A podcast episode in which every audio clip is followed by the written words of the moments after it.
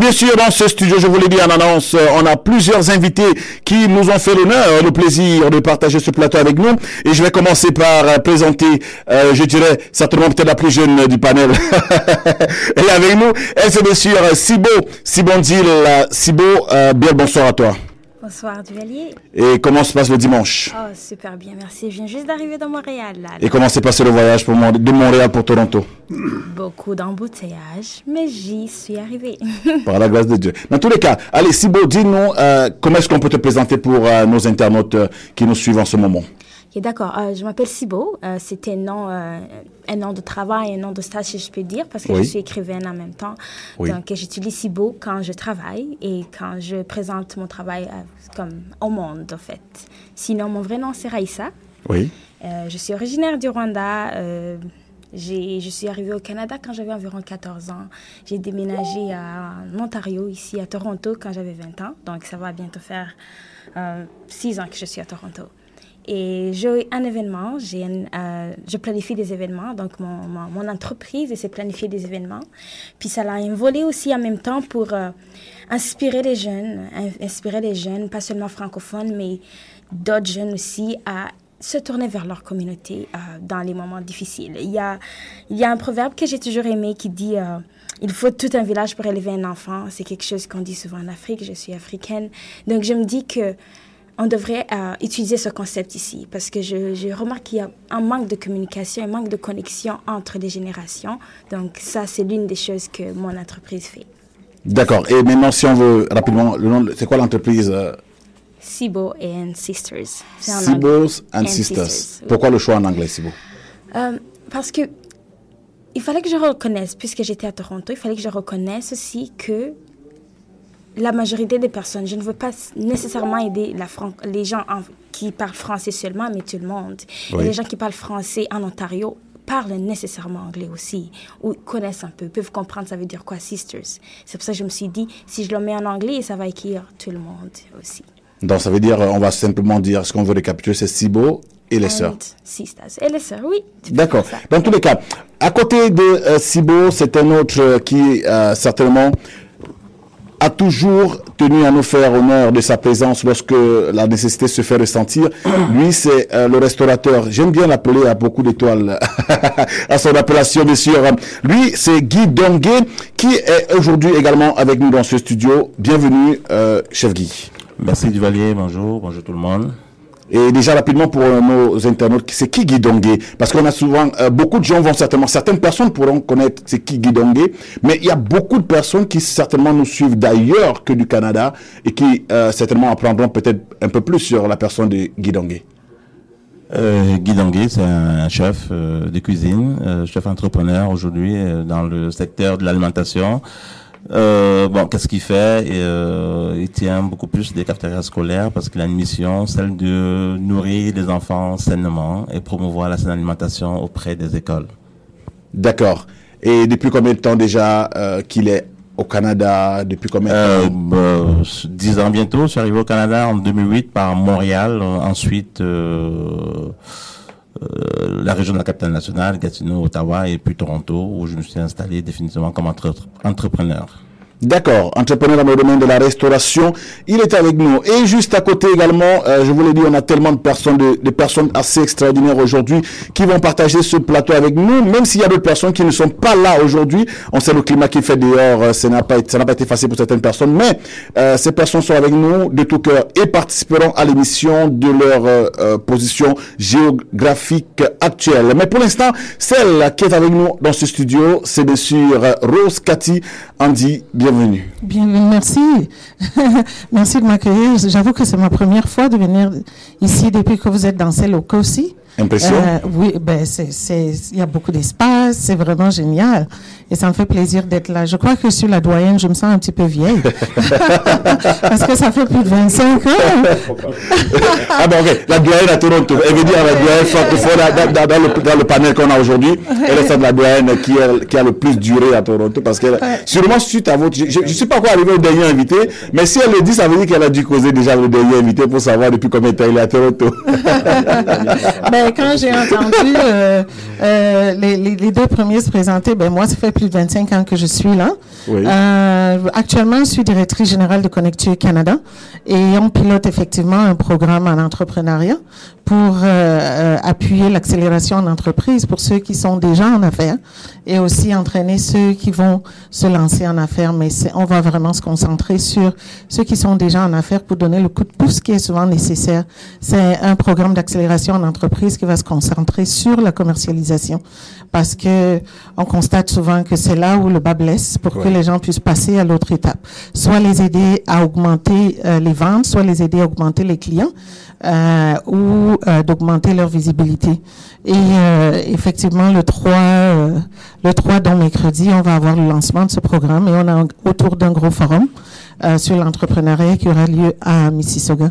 Mais euh, je pense qu'en entrepreneuriat, c'est, je, je- je peux toujours continuer à me présenter. Ça me fait toujours plaisir de me présenter parce que ça fait plusieurs années que j'appuie des entrepreneurs, euh, soit à se lancer en affaires, soit à se maintenir en affaires, et puis surtout aussi en se concentrant sur les femmes. Euh, j'ai eu à participer à la création et la mise sur pied de plusieurs programmes d'entrepreneuriat autour du GTA qui existe dans plusieurs groupes et ça me ferait plaisir d'échanger sur tout ce qu'il va avoir, tout ce qu'on va avoir comme question. Dans tous les cas, merci beaucoup à vous, euh, Rose, euh, Cathy, Hamdi. Il faut dire quand même que ça fait beaucoup d'années que, euh, que, que je suis, parce que moi, je suis également. Il peut arriver que nous soyons fans d'autres personnes, donc, parce que moi, je fais partie de ces personnes qui sont fans de Rose, de, de Rose quand même, parce que depuis beaucoup d'années, on suit toutes ces actualités via les réseaux sociaux. Moi, je suis fan, moi. Oh, merci, ça me fait plaisir. Allez, juste à côté de Rose, bien sûr, on a un autre. Lui également, il est entrepreneur. Et lui, il a fait le choix d'entreprendre dans le volet sportif. Et ça fait également plusieurs années qu'on se parle sur plusieurs projets qu'il a, il a toujours entrepris dans l'intérêt beaucoup plus de la jeunesse dans la plupart des cas. Lui, c'est monsieur euh, euh, Jean-Pierre Boué qui est avec nous aujourd'hui. Jean-Pierre, euh, bonsoir. Bonsoir, je parle ici. Et bienvenue. Oui, allez-y, c'est bon. Oui, oui. Bon, bonsoir, bonsoir tout le monde. Euh, écoutez, je me présente brièvement. Mon nom c'est Jean-Pierre Bouet. Je suis ici depuis euh, 1992. Bon, alors. Euh, je- pas de beaucoup. Pas beaucoup, ouais. Et euh, donc, je, à l'origine, je, je viens de France, de, de la région parisienne, où euh, j'ai eu en gros deux, trois phases dans, dans ma carrière. Une, une première phase de haut fonctionnaire comme inspecteur principal des sports, où j'étais chargé des relations internationales. Et une deuxième étape euh, ici, où j'ai été entrepreneur dans différentes sociétés. Et euh, une troisième étape où je me suis euh, consacré à, à- à mes goûts de départ, je dirais, le sport. Oui. Et j'ai créé ici un club qui s'appelle le club de l'as- l'association sportive euh, des, euh, des, à- à- des francophones du Grand Toronto, à SFGT, avec une section actuellement qui euh, est une section de football, soccer, comme on dit ici, Oui. qui est euh, franco-foot. Et euh, j'en profite, si vous voulez, pour vous dire que l'équipe de franco-foot s'est engagée dans un tournoi qui va avoir lieu au mois de juillet, du 4 au euh, 14 juillet, ici à Toronto, avec des équipes du Canada, mais aussi euh, une sélection de France-Guadeloupe, une équipe de France, une équipe d'Italie, des joueurs de moins de 17 ans, donc nés en 2002, et euh, euh, ça va être un grand tournoi de 15 jours, tournoi international. Et nous souhaitons avoir une équipe francophone torontoise représentative. Et je profite de cette antenne pour dire que tous les vendredis, nous sommes ici, euh, pas dans les studios de Choc FM, mais Juste dans le grand gymnase de Toronto-Ouest, Oui. pour accueillir les joueurs qui voudront participer à ce tournoi et faire honneur à la francophonie de Toronto. Merci. Et avec vous, Jean-Pierre Boué, parce que c'est avec vous qu'on a terminé la présentation du panel que nous avons aujourd'hui, on entre en plein dans le sujet qui est nôtre aujourd'hui, l'entrepreneuriat francophone. Vous, après avoir travaillé pour le gouvernement, avez-vous dit pour euh, par la suite être, par rapport à la fin, être entrepreneur avant peut-être de choisir euh, une autre forme d'entrepreneuriat qui est toujours l'entrepreneuriat. Pour vous, euh, quels peuvent être l'avantage qu'on peut présenter dans le volet entrepreneurial francophone lorsqu'on vit en Ontario, à Toronto D'abord, je dirais que euh, être entrepreneur, c'est un état d'esprit. Oui. Tout le monde n'est pas entrepreneur. Oui. Euh, et c'est bien normal.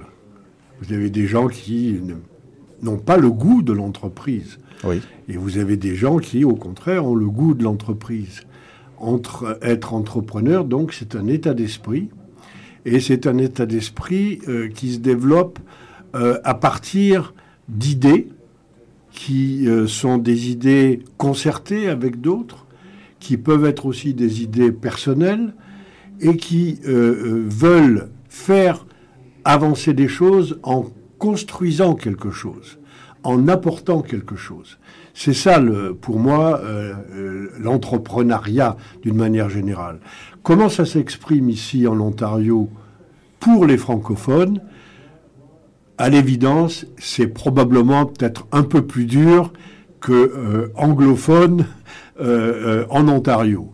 Mais il y a quand même un espace qui, qui, est très ouvert et qui permet, grâce à un certain nombre d'organismes aussi, d'avancer et de promouvoir des idées qui vont s'ajouter, je dirais, à ce qu'on peut appeler en gros le bien public. Ça peut être dans différents domaines, le domaine de la restauration, le domaine de l'immigration, le domaine sportif ou, autre. Voilà comment je, définirais euh, l'esprit d'entreprise, qui, est essentiel. Et euh, ici, je crois que euh, il faut se lancer. Il faut, si on a l'esprit d'entreprendre, il faut le faire euh, avec des, écueils, quelquefois des, obstacles très difficiles à surmonter, surtout euh, des obstacles financiers, je dois dire. Euh, mais il faut y aller. Il faut y aller et il ne faut pas craindre de démarrer quelque chose. la marche se prouve en marchant. D'accord. Pour vous, il faut d'abord avoir l'idée, la pensée, et ensuite euh, avoir la volonté d'oser dans un premier temps. Et euh, rapidement avec euh, Rose qui est tout à côté, est-ce pour vous quels peuvent être les avantages? Aujourd'hui, il a Jean, Jean-Pierre a dit, il faut penser, il faut initier. Mais est-ce que vous pensez que cela peut facilement porter des fruits ou il faut s'attendre déjà à ce que cela ne puisse pas être positif forcément? Ben, moi, je ne vois que des opportunités. Je ne vois que des opportunités partout. Surtout quand on est francophone. Si on parle du principe que l'entrepreneuriat, à la base, c'est l'art de trouver les solutions pour des problèmes qui se posent ou les besoins qui se posent. Ça veut donc dire qu'avec la diversité qu'on a dans la francophonie, la diversité au niveau des origines, la diversité au niveau de, euh, de la race, de l'ethnicité, ainsi de suite, donc ça mène plusieurs façons, plusieurs façons justement de créer des solutions pour les besoins qui existent, que ce soit nos propres besoins ou les besoins de la collectivité qui est autour de nous.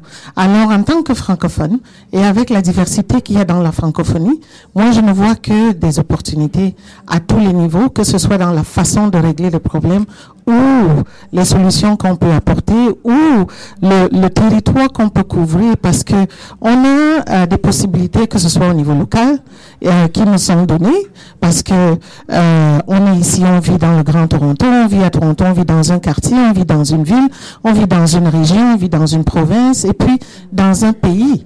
Mais aussi, on a aussi tout un territoire qui est derrière, d'où on vient, qui offre aussi des possibilités. Alors on est en face d'un monde vraiment d'opportunités en tant que francophone. Généralement, tout ce qu'il faut, c'est le courage, la détermination et puis la discipline nécessaire pour pouvoir arriver à, bout de son projet d'entreprise. Et effectivement, l'avantage qu'on a aussi ici, c'est qu'il y a beaucoup de ressources qui existent pour, pour appuyer tout entrepreneur qui a une idée, quelle que soit l'idée euh, qu'on a, euh, pour se lancer en affaires ou une idée à développer il y a toujours une façon de pouvoir trouver la solution, la ressource pour pouvoir la mettre en œuvre. Alors moi, j'encourage les gens à aller de l'avant, avoir le courage de leurs idées, avoir le courage de leurs aspirations. Et en tant que francophone, que ce soit euh, quel type de francophone, que ce soit francophone ou francophile, on a vraiment beaucoup d'opportunités euh, à tous les niveaux et qu'il faut saisir à tout moment. D'accord. Euh, je vais euh, certainement, aimé revenir avec euh, Guy Donguet, mais je vais revenir d'abord avec Sibo. Pour pour vous, jeunes entrepreneurs, est-ce que vous pensez, est-ce que vous pensez, on peut dire que vous avez déjà commencé à ressentir que il y a du positif dans le choix francophones dans votre entreprise? Oui, il y a du positif. Il y a beaucoup de positif et c'est pour ça qu'on commence à le faire. J'aime beaucoup les définitions que les deux qui ont commencé ont donné euh, comme définition. Tu dois avoir un état d'esprit. Puis elle, ce qu'elle disait, c'est que il faut que tu trouves des solutions. C'est vrai qu'en commençant une entreprise, tu vois du positif parce que tu te dis, je suis la solution de ce problème qui est là. Donc, tu as un, état d'esprit de voir ça et tu te dis, oh, je vais y arriver, je vais le faire. Mais en même temps, ce n'est pas tout positif. Parce que toi, tu vois cette solution, mais les personnes que tu penses que t'apportent cette solution ne voient pas nécessairement de cette façon. Donc, je dis aussi que, en plus du courage, il faut beaucoup de patience. Puis la patience n'est pas toujours quelque chose de positif des fois, donc, euh, donc, beaucoup de patience. Si tu veux te lancer en entreprise, il faut que tu sois très patient et que tu sois très dévoué à ce que tu fais. Parce que tu auras plein de choses, il y a plein d'obstacles, même s'il y a des opportunités. Mais toutes ces opportunités ne vont pas nécessairement être de bonnes choses à faire. Ou ça ne veut pas dire que les autres vont le voir de la même manière que tu le fais. Donc, si tu, es tellement dévoué à ton idée, à ce que tu fais, à ce que tu apportes, il faut que tu sois patient de donner les autres le temps de le voir. C'est ce que je suis en train d'apprendre présentement. Moi, quand j'ai commencé mon entreprise, tout de suite, ça a commencé, ça a bien commencé. Sauf que c'est peut-être aussi l'hiver en même temps parce que j'ai fait des événements, mais là, ça a descendu. Alors moi, en tant que... Je, parce que moi, ce que je fais, ce sont des événements qui sont... Euh, comment est-ce que je peux dire ça? Mixés, qui sont mélangés de cultures, parce qu'il il y a plein de cultures qui sont ici, puis je vois que les gens veulent vraiment mélanger les deux cultures et c'est très difficile quand tu organises un événement. Alors moi, je veux comme les rassembler. Alors si je donne un exemple pour moi, c'est que si je voulais juste faire cette entreprise pour dire, oh, je vais me faire de l'argent tout de suite, ça ne marcherait pas parce que là, je ne fais pas d'argent pour l'instant, mais je sais le but que je veux avoir. Je sais où je veux aller. Alors je laisse les autres le temps de voir où je vais aller, de reconnaître que cette solution que j'ai trouvée est la bonne pour eux aussi avant que cette entreprise avance. Donc, il faut aussi qu'on sache que si tu as des idées, puis tu as des opportunités tout de suite, ça ne veut pas dire que c'est la réussite tout de suite. Non, la plupart du temps, c'est pas, cas, c'est pas comme ça. C'est pas. Vous avez fait de longues années à l'entreprise, vous pouvez peut-être euh, m'aider ou soutenir ou donner votre avis là-dessus, je sais pas. D'accord. On, comprend, on, comprend, mais on, a, compris. C'est pour ça que j'ai juste dire, euh, c'est intéressant, c'est intéressant parce qu'aujourd'hui, quand même, euh, on va dire, euh, la, la, la, partie jeune de l'entrepreneuriat va ressortir et on va pouvoir bénéficier de l'apport des expérimentés en entrepreneuriat qui certainement épauleront d'autres qui penseront entreprendre dans les jours à venir, pourquoi pas, et des personnes qui ont déjà commencé à entreprendre pourront, euh, on l'espère, avoir une main tendue qui va leur permettre de pouvoir sortir de cette aubaine qui est un tout petit peu obscure parce qu'on a l'impression de voir, mais on ne voit en fait rien. Et Guy Dongué, vous, restaurateur, on sait quand même que c'est un domaine qui est hyper, je n'ai pas envie de dire sensible, mais il est hyper sensible parce que là, on porte atteinte à la santé et à la, au bien-être des personnes même qui sont des consommateurs privilégiés de ce que vous faites. Comment ça se passe l'entrepreneuriat de votre côté? Est-ce qu'on peut dire que le côté avantage est plus majoritaire? Euh, je ne sais pas si le côté avantage est plus majoritaire, mais je veux rejoindre Rose qui a très bien défini que ce n'est que des avantages. L'avantage d'être francophone, c'est lancer euh, en, en, affaires, si on a la fibre entrepreneuriale. Euh, mais par contre, il faut pas oublier que quand on a une affaire, c'est élargir le plus grand possible son réseau. Donc, on peut ne pas ignorer le côté anglophone si on en a affaire. Si je prends mon cas, par exemple, je peux pas travailler que avec des francophones parce que je suis francophone. Il va falloir que je puisse être capable de m'ouvrir à d'autres pour agrandir mon marché. D'accord. Et rapidement, ça me donne la question qui va vous être posée.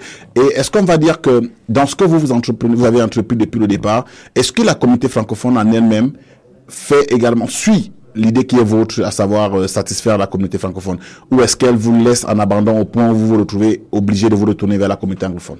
Euh, Non, je vais pas être ingrat. Si ce que je suis aujourd'hui à Toronto, c'est grâce à cette communauté francophone. Donc pour vous, vous pensez que... moi, la communauté francophone fait de moi ce que je suis aujourd'hui. Ça veut dire qu'elle suit, elle accompagne les... Pro, elle accompagne et soutient. Et Jean-Pierre, Jean, vous êtes du même avis. Est-ce que vous pensez que la communauté francophone est consomme francophone dans le domaine de l'entrepreneuriat Est-ce que les, quand on sait que les entrepreneurs sont francophones, les francophones adhèrent au projet des francophones entrepreneurs ou c'est parfois un peu mitigé? Moi, je pense qu'il y a nécessairement une solidarité qui, qui existe, qui est une solidarité euh, de, que j'appellerais euh, solidarité des minorités, parce qu'on est une minorité, donc il faut être solidaire. Oui. Donc c'est certain que il y a pour les, la communauté francophone un attrait pour les personnes qui entreprennent des choses dans le domaine, quel qu'il soit d'ailleurs, dans, leur domaine, en utilisant, le, français comme véhicule euh, et en s'appuyant sur la communauté francophone. Je crois que c'est évident que tout ça, ça, ça existe. Et, encore une fois, je sais qu'il y a des organismes qui sont là pour soutenir. Euh, euh, mais, mais, mais, il y a quand même un mais.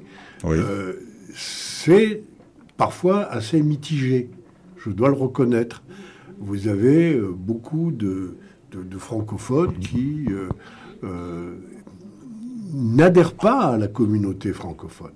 Euh, moi, je suis français d'origine, français canadien, mais je dois dire que beaucoup de mes compatriotes français, hein, quand on leur dit, contrairement aux Italiens, c'est plutôt par là qu'il y a les Français, ils vont dans l'autre sens. Hein. Alors que vous prenez les Italiens, la première des choses qu'ils font, ah, les Italiens sont là, on va là. Les Grecs, c'est pareil. Vous voyez?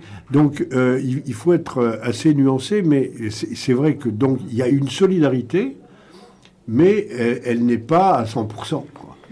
D'accord, voilà. Euh, si Sibo a quelque chose à dire, elle va certainement rebondir pour dire, avant qu'on revienne à, Rose, parce que Rose va certainement dire, Sibo a quelque chose à dire oh, par rapport au sujet. Je dis tout simplement que c'est vrai. Et c'est pour la raison que quand je, je, cherchais mon marché, je ne me suis pas tout simplement concentrée sur les Français. C'est pour ça que le nom a été obligé d'être jumelé à de, de l'anglais pour euh, captiver le côté anglophone, parce qu'on a estimé que les francophones posaient problème et pouvaient être un peu décevants. Je ne dis pas qu'ils vont être décevants, mais je veux dire, s'ils voient que votre service est... Euh, est fréquenté par des personnes anglophones aussi, qui voient qu'ils peuvent faire ce que les anglophones font, mais qui peuvent avoir ce service en français. Ça aussi, ça va les attirer un peu plus. Ça ne veut pas dire que tu fais juste ça pour les Français, ça veut dire que tu fais ça tout le monde, mais eux, ils ont un extra qu'ils peuvent leur faire dans leur langue maternelle. Donc, moi, je me dis que ça a un avantage d'être les deux. D'accord. Rosa, certainement, elle bouillonne d'envie de dire quelque chose. Ah. Oui, ben, la première chose que j'allais dire, c'est que je pense que ça, là, ce que tu es en train de toucher, ça, ça peut faire l'objet de tout un autre forum. Débat, oui. Euh, Est-ce que les francophones soutiennent les francophones en affaires? Oui. Euh, parce que c'est la question qu'on s'est toujours posée depuis des années. Parce qu'il y a plusieurs personnes, il faut le reconnaître, qui se lancent en affaires en comptant sur la francophonie pour acheter leurs produits, acheter leurs services. Mais quand ils ouvrent, curieusement, les francophones ne se pointent pas. Moi, je peux dire l'exemple qui est, euh, j'ai commencé, j'avais lancé un journal en 1999. Oui. Et quand j'ai lancé mon journal, effectivement, comme tout entrepreneur qui commence, ma première euh, euh, attente était que toutes les institutions francophones, tous les organismes francophones vont remplir mon journal de publicité. Mais curieusement, il y a eu une réticence incroyable et que je dis même souvent que euh, je, crois que les, les, les, journaux francophones traditionnels, que je ne vais pas citer, ont bénéficié du fait que j'ai lancé un journal parce que tout de suite il y a eu comme un rassemblement autour de, de des deux autres journaux francophones. C'est comme s'il faut protéger un territoire, euh, protéger un territoire qui est qui celle-là qui ose venir lancer un journal franco euh, qui est en français. Et c'est souvent les réalités aussi qu'on doit se dire sans avoir peur. Sans, c'est pas une question de critiquer ou bien c'est pas une question de, euh, de, de, de, dire que il y a des francophones à gauche, des francophones à droite. Vous savez de quoi je parle. Mais c'est une question de lancer vraiment ce débat-là qui est dans notre francophonie parce que normalement, une des choses que j'aime souvent dire, euh, que je répète à certains endroits, si on nous dit par exemple en termes d'auteur, Ici au Canada, pour être un best-seller, il faut que tu aies vendu 5000 copies. Si on nous dit qu'à Toronto seul, on a plus de 100 000 francophones. Donc on peut produire combien de best-sellers par année? Ça veut dire qu'on devrait avoir des auteurs qui sont capables de vivre de leurs livres et publier des livres et vendre plus de 5000 copies par année. Euh, parce que c'est vraiment pas difficile pour ne prendre que cela. Si on prend ceux qui sont au niveau des événements, quand tu organises un événement, est-ce que c'est vraiment difficile de mettre 150 personnes dans un événement que tu fais? Je ne pense pas. Mais est-ce qu'on va lancer cet esprit de solidarité que Jean-Pierre était en train de, de, mentionner? Mais c'est même pas, c'est au-delà de la solidarité, c'est une question de penser développement économique, l'impact du développement dans la communauté. Est-ce qu'on se voit comme une communauté qui doit se développer ensemble? Et de savoir qu'en tant que francophone, on doit faire circuler notre dollar à l'intérieur de notre communauté francophone. Et que si je veux soutenir que la francophonie continue à grandir. Si j'ai, peu importe que c'est la peau noire, la peau jaune, la peau, la peau blanche, n'importe quelle peau, mais si quelqu'un se dit francophone et qui se lance en affaires et qu'on se rallie et qu'on soutienne cette personne-là, parce que c'est vraiment pas difficile vraiment euh, de soutenir et donc c'est vraiment une question qui est souvent au cœur parce qu'on voit ça surtout pour ceux qui veulent se lancer en affaires aujourd'hui. Ceux qui sont déjà en affaires, parfois, c'est pas tout le monde qui a la, la, la, la, la, technique, qui a la connaissance de savoir que quand tu veux te lancer en affaires, il y a tout un processus d'analyser ton idée, de faire une étude de marché, de, de, de faire un plan d'affaires, ou bien d'analyser la faisabilité de ton, ton, ton, ton idée d'entreprise ou la rentabilité. Il faut aussi reconnaître qu'il y en a qui se lancent en affaires juste parce que se dit, ben, je suis francophone. Normalement, je devrais pas avoir la difficulté à avoir 1000 clients ou 100 clients par année. Certains, dans leur service, imaginez que les gens lancent des, certaines idées d'affaires en, ne ayant besoin que de 100 clients par année. Mais comment les gens arrivent à fermer alors que ça devrait pas être aussi difficile que ça de trouver 100 clients dans le GTA qui sont francophones, qui achètent ce produit-là? Et c'est vraiment le genre de sujet qu'il faut commencer à mettre. Et comme je disais dans une autre, euh, euh, euh, dans un autre plateau où je t'ai invité récemment, que je suis contente que dans la communauté francophone, on commence à mettre, surtout les médias, commencent à s'impliquer sur les questions d'employabilité, les questions économiques, d'entrepreneuriat, pour qu'on commence à avoir les vraies conversations dans, la, dans notre communauté de qu'est-ce qui se passe de notre développement économique. Comment on s'appuie Parce que dans la francophonie, il faut reconnaître qu'il y a la francophonie communautaire, les gens qui sont dans le développement communautaire, développement des organisations, des associations, mais il y a la population francophone. Et il y a aussi la francophonie corporative.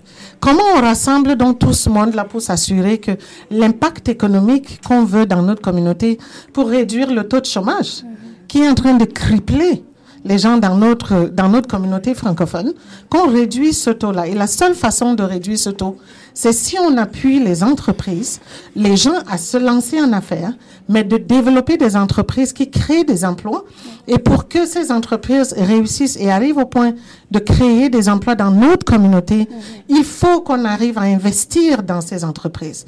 Qu'on investit quand nos gens se prennent la peine de lancer une idée, un service, un produit, et qu'on se, solidarise et qu'on se rallie derrière ces personnes-là et qu'on décide de dépenser dans ces produits-là et dans ces services-là. Et c'est la seule façon qu'on va s'assurer de pouvoir réduire le taux de chômage qui est en train de crippler nos communautés. D'accord.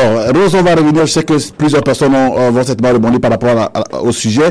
Et je vous ai dit qu'on a plusieurs personnes qui euh, participeront à cette émission de euh, hors de ces studios. Et je commence par euh, euh, Nadeja Alonso Ouedraigo, également qui est entrepreneur dans le domaine de l'immigration. Et j'ai encore un souvenir, a quelques, quelques mois, bientôt quelques années déjà, qu'elle pensait encore à accéder et à réunir toute la communauté francophone pour euh, leur offrir euh, à son niveau les services dans le domaine euh, de l'immigration et bien sûr pour l'aide sur beaucoup de dossiers d'immigration. Elle est avec nous au téléphone, Nadja Alonso. Bonsoir et confirmez que vous recevez 5 sur 5.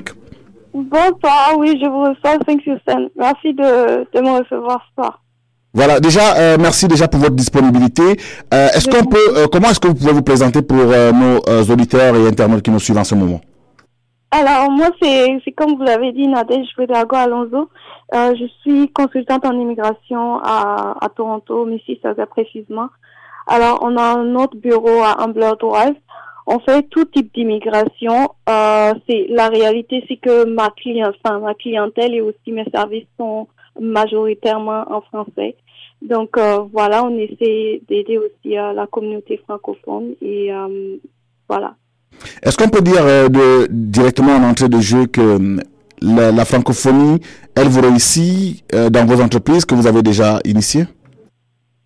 Je dois dire que oui, pour le moment, je, je vois quand même une communauté pour, pour être honnête avec vous, avant, je ne, quand je suis arrivée à Toronto, je ne connaissais pas vraiment la, la communauté francophone, mais euh, plus que je, je la découvre en ce moment, et je la découvre et je, je la vois quand même assez grande, plus que ce que je, je croyais en tout cas euh, en venant ici, parce qu'on a l'impression que c'est juste euh, anglophone, mais je, je découvre une grande communauté francophone et assez soudée, je dirais.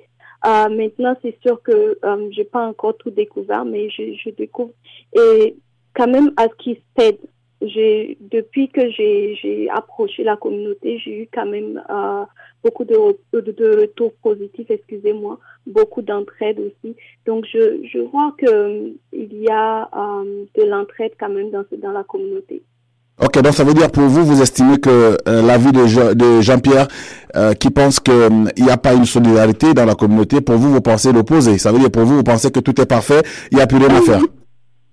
Ah, je dirais pas que tout est parfait. Comme je dirais au, dé- euh, au début, c'est que je viens de découvrir la communauté francophone Ontario, Toronto, torontoise. Donc, j'ai, mais les gens que j'ai découverts jusqu'à là, jusque là, sont quand même euh, ouverts et sont solidaires et euh, m'ont beaucoup aidé quand même et m'ont beaucoup ouvert, euh, sont, sont, m'ont, euh, ont ouvert les portes euh, de la communauté. Donc je pourrais pas dire, mais pour l'instant je ne pense pas que je sois assez. Euh, ça fait pas des années que je suis dans la communauté euh, francophone torontoise, donc je pourrais pas dire que tout est parfait. Je dirais ce que je vois que qu'on pourrait améliorer peut-être, c'est euh, d'organiser plus de rencontres pour les francophones. Parce que si, si je dois, je suis là depuis un peu plus de trois ans et je, découvre juste la communauté, alors que c'est pas non plus que je, je, je n'ai pas euh, participé toujours aux réunions. Donc je dirais que euh, c'est peut-être de se retrouver un peu plus aussi, de faire un peu plus de rencontres pour qu'on puisse se connaître aussi et, et savoir comment est-ce qu'on peut s'aider. Moi, je dirais ce que je vois hein, améliorer peut-être.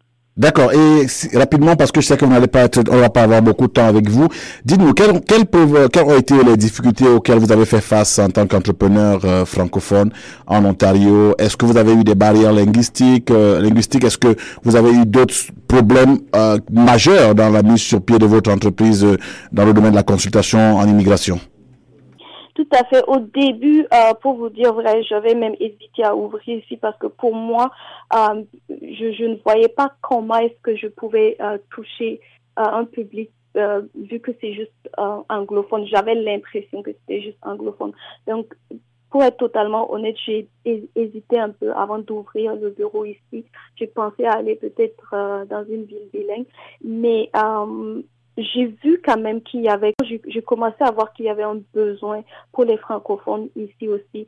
Euh, donc j'ai, quand j'ai ouvert, oui, au début, ça, ça, me faisait vraiment peur parce que la clientèle était rare et je ne voyais pas vraiment où, enfin, je ne trouvais pas cette clientèle francophone. Mais plus que euh, je grandis dans, plus que je, je grandis dans la communauté et plus que aussi, euh, bien sûr, le temps passe, je me rends compte que finalement, il y a une, un grand potentiel ici euh, de, de clientèle francophone. Et voilà, moi, ça, ça commence à me rassurer vraiment. Mais au début, oui, il y avait, il y avait ça. Il y avait euh, manque de clientèle. Et aussi, euh, bien sûr, il y avait la barrière de la langue.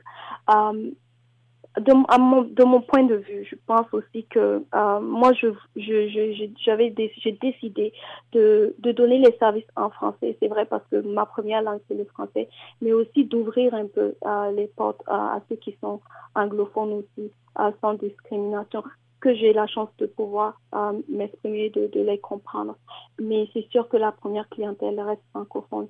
Euh, et aujourd'hui, ça me rassure un peu plus que qu'au début, parce qu'au début, vraiment, ça me faisait peur, parce que je voyais vraiment pas où était la clientèle. D'accord, merci à vous, euh, euh, Nadège, Nadéja. On va pas certainement vous laisser partir euh, d'aussitôt. On on, est toujours avec vous. Mais rapidement, je prends d'abord euh, l'intervention des, des, des panélistes dans le studio pour leur avis. C'est Rose qui a certainement quelque chose à dire euh, suite à vos explications par rapport à votre bonheur d'ouvrir en Ontario et d'exercer en français en Ontario. Ben, c'est juste le point où elle disait qu'il faut qu'on organise un petit peu plus euh, de rencontres. Ce que j'allais dire, c'est- mon message est vraiment pour tout le monde qui est en train d'écouter, euh, c'est que les occasions de réseautage existent. Ben, je veux dire, il y a l'Association des femmes d'affaires francophones, il y a le Club canadien, il y a euh, beaucoup d'organisations qui, qui, qui, tiennent des soirées de réseautage ici. Il y a Pérochic, ici à Toronto.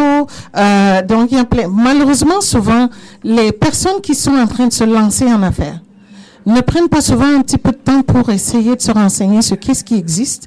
Et c'est très important de rejoindre les, les réseaux sociaux quand je dis les réseaux sociaux, c'est pas en, en, ligne, pas en ligne, mais il y a vraiment des, des, des, des, euh, des, occasions de rencontres qui sont organisées chaque semaine quelque part dans la francophonie. Ça, il faut vraiment le reconnaître. Mais que parfois aussi, ça, c'est aussi un milieu qui souffre du manque de fréquentation des francophones. Et souvent, quand j'entends euh, quelqu'un qui veut se lancer en affaires, et puis qui dit, mais moi, je cherche, je sais pas où le trouver, je dis, ben, est-ce que la première des choses que tu as cherché, c'est est-ce qu'il y a un réseau de gens d'affaires ou un réseau professionnel. Euh, il y a vraiment plein de groupes qui existent, qui sont des groupes francophones, euh, euh, que ce soit les Belges, les Français, les francophones, plein, plein, plein de groupes qui existent ici dans le Grand Toronto. Et c'est souvent le devoir de chaque personne.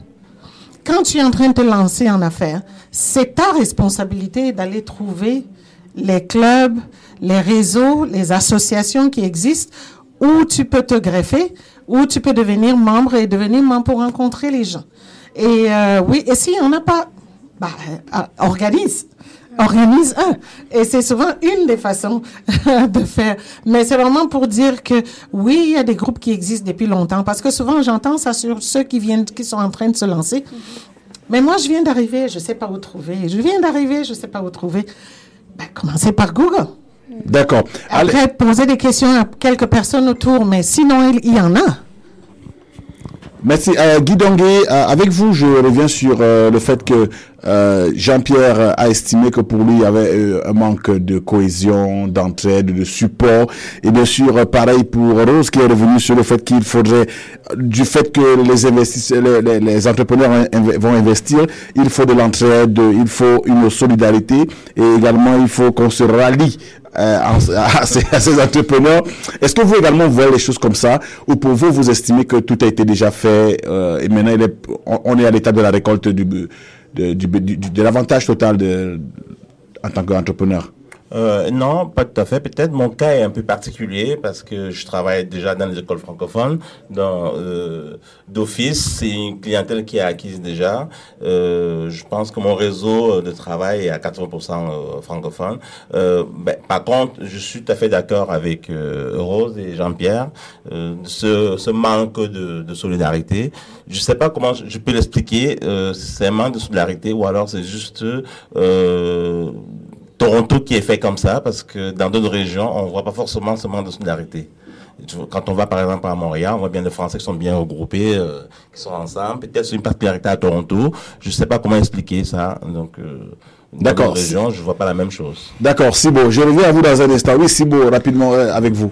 Moi, je pense que c'est dû euh, au problème que j'essaie vraiment, vraiment fort à corriger. Je pense qu'il y a un manque de connexion entre dans, dans, notre communauté. Oui. Les gens ne se sentent... Parce qu'ils ne se sentent, ils sentent pas qu'ils appartiennent à une communauté francophone. Je ne sais pas si vous voyez ce que je veux dire. C'est pour ça qu'ils n'ont pas euh, cette envie de absolument... Oh, j'ai envie de manger, je connais un bon restaurant qui fait ça, ou euh, il y a cet organisme qui fait ça pour les gens francophones. La plupart des gens qui sont en France, qui sont ici à Toronto, en même temps, ils essaient aussi d'apprendre l'anglais. Et continuer à aller à des choses francophones n'est pas nécessairement une bonne chose. Parce, je dis cela parce que c'était mon expérience à moi. Quand je suis arrivée au début, je, je, participais à plusieurs choses qui étaient organisées par euh, la communauté francophone, mais je me suis rendu compte, mais ben là, ça fait un an, euh, je parle pas bien l'anglais parce que toutes les choses que je fais, c'est en français. Donc ça aussi, considérer ça. C'est pas nécessairement qu'ils veulent pas participer, mais ils sont en train de participer à d'autres choses qui les aident en anglophone. Alors, si on crée quelque chose communautaire de la communauté francophone, mais qui peut aussi leur donner euh, cette opportunité de faire ce qu'ils veulent parce qu'il y a des choses qui sont en français, honnêtement, c'est limité. Puis c'est des choses qui, à un moment donné, c'est comme, ah, on a déjà fait ça comme trois fois. On veut du changement. Puis le changement est du côté anglophone. Je suis désolée, c'est comme ça. Alors, moi, ce que j'ai remarqué, c'est que peut-être que les gens qui sont un peu plus âgés, ils ont des je ne sais pas comment les changer. C'est pour ça que je me concentre sur les jeunes. Donc, si je crée ce, sens d'appartenance dans notre communauté francophone, qui peut aussi, tu peux être, je, suis co-auteur d'un livre qui sort bientôt, ça s'appelle 365 histoires inspirantes, où je suis en train de parler euh, d'un concept d'être hybride, où tu as absolument deux identités. Donc, les franco-ontariens ne sont pas que francophones ils ont aussi un côté anglophone aussi qu'ils essaient. Alors comment faire les, comment mélanger les deux ensemble et leur faire comprendre qu'ils font partie de la communauté franco-ontarienne et que ça ne veut pas dire qu'ils est de, leur côté l'anglophone, l'anglais ou ce que les valeurs anglophones représentent. Moi, c'est ça que j'essaie de faire.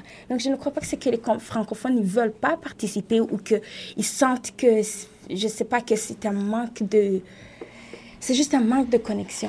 D'accord. de corriger. Nadeja euh, Alonso, est-ce que vous avez euh, un avis à ce sujet sur la solidarité également avant que je ne revienne à Guidongue oui, j'aimerais euh, juste rebondir sur ce que Madame vient de dire tout à l'heure.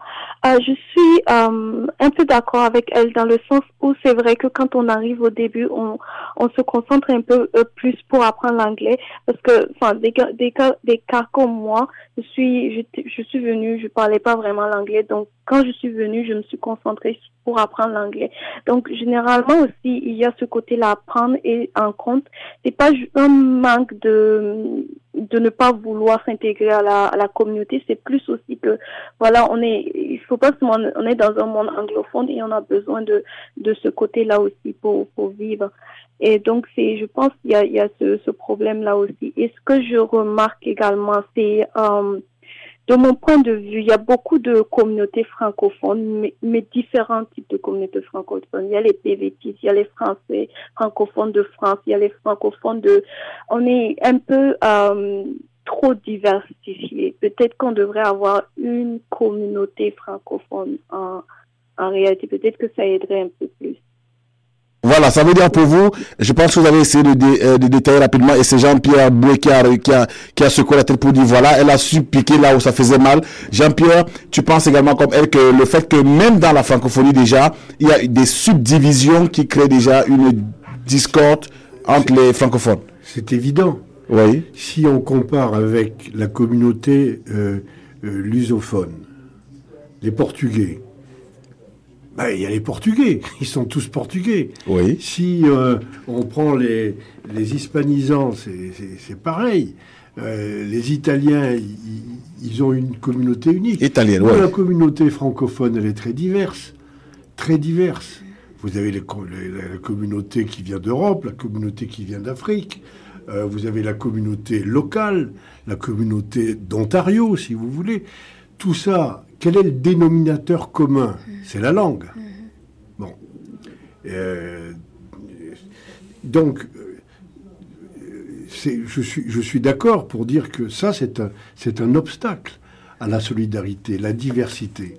Et euh, pour, euh, pour ce qui concerne les, les, secteurs dans lesquels cette solidarité peut s'exprimer, je pense à une entreprise qui cherche des clients, en gros, euh, c'est plus facile de trouver des clients dans l'immigration, parce que on, va plus facilement parler euh, français, parce que c'est notre langue, que euh, des clients dans d'autres domaines. Dans la restauration, c'est moins évident, parce que manger, c'est... Est-ce que c'est francophone? Oui, d'une certaine manière, mais c'est moins évident. Alors il y a des secteurs comme ça qui sont plus propices à faire émerger la, solidarité euh, que d'autres. Et euh, comme euh, dit Cathy au début, je, crois que ça, ça peut être un sujet en soi mhm. de discussion et d'animation. Comment renforcer la, communauté francophone dans ses diversités. Ok, on va, on, va y penser au renforcement de la communauté dans, sa, avec, dans ses diversités. Ok, merci. On va d'abord, on va certainement euh, libérer euh, euh, notre invité Nadéja qui est au téléphone. Nadéja, on vous remercie. On vous remercie déjà de votre disponibilité. Merci encore, sauf si vous avez un dernier mot avant de partir. Je vous en prie, merci à vous et du courage à ceux qui sont dans la salle et merci vraiment de m'avoir de m'avoir écouté ce soir. C'est nous qui vous remercions. Merci à vous et très bonne fin de journée. Merci. Ah non, attendez, on a déjà une question rapide. Euh, non, allons-y, allons-y. Il y a une question rapide de Sibo pour, à votre endroit. Ok. Euh, non, je voulais juste en fait la remercier parce que ben, elle m'a fait voir certaines choses que je voyais pas de la même façon. Donc j'aime bien ce qu'elle a dit. D'accord. Oh, ça fait plaisir. Merci. Non, vous remercie et très bonne fin de journée à vous. Bon dimanche. Merci. Au revoir à tous. C'était bien sûr Nadedia Alonso Ouedraigo également qui est euh, entrepreneur dans le domaine de l'immigration et consultante en immigration plein cœur de Mississauga. Et dans ce studio, on a bien sûr nos, nos invités, à savoir euh, Guy Dongue qui est avec nous. On a euh, Rose Cathy Andy également, Sibo Sibondile. On a euh, Jean-Pierre Boué qui est avec nous. On a eu euh, Nadeja par téléphone et on va encore avoir deux autres personnes qu'on aura par téléphone. Mais avant, je reviens avec euh, euh, notre avec Rose qui qui va certainement revenir sur les défis auxquels font face les entrepreneurs francophones. Quels sont les défis auxquels les entrepreneurs font la plupart du temps face quand ils, ils pensent, une fois qu'ils ont pensé, ils ont la volonté, ils ont toute la, la arme qui va avec, ils font quand même face à plusieurs défis. Oui, ça c'est clair. Les, les, défis sont là et les défis sont réels. Oui. Euh, les premiers que je peux voir, c'est que la plupart du temps, enfin, je, je, je peux que revenir sur mon expérience avec tous les entrepreneurs que j'ai pu appuyer avec le temps. Les deux ou trois défis majeurs. Le premier, c'est souvent que euh, quelqu'un est en train de lancer, euh, pense à, à se lancer en affaires dans le domaine où il a étudié. Euh, c'est peut-être un ingénieur qui a pensé à un produit ou à un service. Euh, c'est peut-être quelqu'un qui a fabriqué quelque chose ou bien qui a pensé à un service. Et alors, la plupart du temps, ils savent créer le produit, ils savent créer le service, mais le mettre sur le marché, ça c'est complètement toute une autre histoire. Mm-hmm. Parce qu'on sait que le mettre sur le marché, ça, ça prend tout un autre euh, euh, processus, toute une autre gamme de stratégies et de compétences euh, où c'est pas toujours évident. Alors c'est souvent, c'est souvent très important de pouvoir entourer ces personnes-là et de pouvoir les accompagner. Là où justement vient parfois le deuxième défi qui est euh, nous, dans la francophonie, dans le GTA, par exemple, le GTA est large, c'est un territoire énorme. Euh, qui est quelqu'un qui est à Brompton, qui doit partir de Milton, ou quelqu'un qui est à Oshawa, c'est pas évident pour la personne de venir chercher, par exemple, des services au centre-ville de Toronto, ouais. ou même quand la personne va venir au centre-ville de Toronto, les services sont peut-être pas complets. Mm -hmm. Parce que je pense qu'on est la seule communauté encore qui n'a pas un seul programme complet en entrepreneuriat euh, tel qu'on en entend parler, qui peut vraiment appuyer, euh, appuyer quelqu'un de A à Z. Et donc ça, c'est souvent un défi majeur pour les entrepreneurs. Premièrement, comme j'ai dit, la commercialisation. Deuxièmement, l'accès à des services de proximité euh, qui peuvent peut-être aider la personne en français, d'où je comprends euh, le point qu'on soulève tout le temps que oui, euh, ben, je voudrais pouvoir avoir quelqu'un qui peut m'expliquer les choses dans la langue que je peux comprendre plus facilement. Euh, donc il y a ce défi-là. Bien sûr, le troisième défi, c'est l'accès aux capitaux. Mm -hmm, ouais. euh, parce que parfois, pour la mise en marché d'un produit, ça demande de l'argent. Euh, pour, la, pour le lancement d'un produit, ça demande de l'argent. Et parfois, les, quelqu'un doit aller peut-être participer à une, faire toute une campagne qui est peut-être participer à des salons, faire des promotions, créer un site Internet et parfois un site Internet qui a une capacité commerciale. Euh, et c'est tous ces points-là qui sont souvent des défis majeurs auxquels les gens font face. Et c'est pas toujours évident. Et c'est pour cela aussi que euh, c'est pas pour faire la, self-promotion. le forum qu'on a mercredi, c'est vraiment ça le but qui est de pouvoir mettre en face des gens les programmes de financement pour les entreprises, où on a aligné vraiment euh, euh, plus d'une douzaine de programmes possibles, que ce soit au niveau gouvernemental ou au niveau privé, qui peuvent appuyer les entrepreneurs à plusieurs étapes, peu importe que ce soit une entreprise individuelle, une corporation, une entreprise sociale, quel que soit le type d'entreprise. Euh, mais c'est des efforts qui sont qui sont faits, qui doivent être multipliés, mais aussi c'est qu'on doit multiplier les programmes et multiplier les, les alliances stratégiques. On a besoin toujours de faire des alliances stratégiques avec les groupes anglophones, parce que dans les groupes anglophones, on trouve beaucoup de ressources, on trouve jusqu'à des investisseurs qui sont déjà alignés, que eux ils ont alignés, ils sont là, qui sont capables d'appuyer avec des programmes, des équipements. Euh, il y a des certains centres d'entrepreneuriat qui ont des laboratoires où tu peux aller tester ton produit, qui peuvent mettre toute une équipe derrière toi pour analyser le produit de A à Z et puis pour, avant que tu puisses le mettre sur le marché. Ce serait excellent de pouvoir parce que moi j'ai rencontré beaucoup d'entrepreneurs qui ont des idées, que ce soit dans l'énergie verte qui est aujourd'hui, que ce soit au niveau de l'alimentation, que ce soit au niveau de vraiment de l'habillement, au niveau de même du développement des produits, euh, que ce soit pour les, animaux par exemple, euh, ainsi de suite, ainsi de suite. Mais il faut toujours cet appui là parce que euh, je veux dire, même quand les gens peuvent venir me voir, moi, je suis pas équipée pour pouvoir mettre à la disposition de quelqu'un tout un laboratoire de recherche. Je suis pas équipée pour mettre à la, à la disposition de quelqu'un tout un des équipements pour tester ou pour faire la démonstration de produits. C'est là où on a toujours besoin de cet appui-là et on continue de faire appel au gouvernement fédéral, à FEDEV et puis d'autres agences en disant, ben, il y a une possibilité là. Et surtout ce que je disais avant, nous, on veut régler le problème de 18,5 ou 18,9 de chômage qu'il y a dans notre communauté francophone, immigrants du centre-sud-ouest. Et la seule façon de le faire, c'est de pouvoir appuyer les gens à développer des entreprises. Pas seulement se lancer en affaires, parce qu'on sait la différence entre se lancer en affaires. Parfois, se lancer en affaires, quelqu'un importe le produit, le revend. Importe le produit, le revend. Représente un, manufacturier qui ici vend un produit. Mais il faut vraiment qu'on arrive à investir sur la mise en place des entreprises et la croissance des entreprises, parce que c'est la seule façon qu'on va faire la différence dans notre communauté, pousser les gens à créer des emplois, pour donner des emplois aussi à, nos enfants, pour éliminer le taux de décrochage scolaire. Les enfants ont besoin des stages. Ouais pour éliminer justement le taux de chômage, nos enfants ont besoin qu'on les embauche quand ils finissent les écoles. Et c'est très important. La seule façon de pouvoir le faire, euh, c'est de pouvoir créer nos entreprises parce que quand il faut embaucher les jeunes là, je veux dire, les Indiens qui ont leurs entreprises ont leurs propres enfants embauchés. Oui. Donc, ils vont pas mettre nos enfants en priorité. Et il faut que nous-mêmes nous développions nos entreprises. Développer une entreprise veut dire qu'on s'aligne dans la logique de création d'emplois. Et une fois qu'on va le faire, c'est là qu'on va faire la différence économique dans nos communautés. Et donc, c'est vraiment les trois, les, les, les barrières que je vois. Mais sinon, on a, moi, ce qui m'encourage beaucoup, c'est que on voit beaucoup d'idées. Il y a beaucoup de personnes qui, si on leur donne l'opportunité, choisiraient de se lancer en affaires choisiraient de démarrer des entreprises et qui veulent le faire.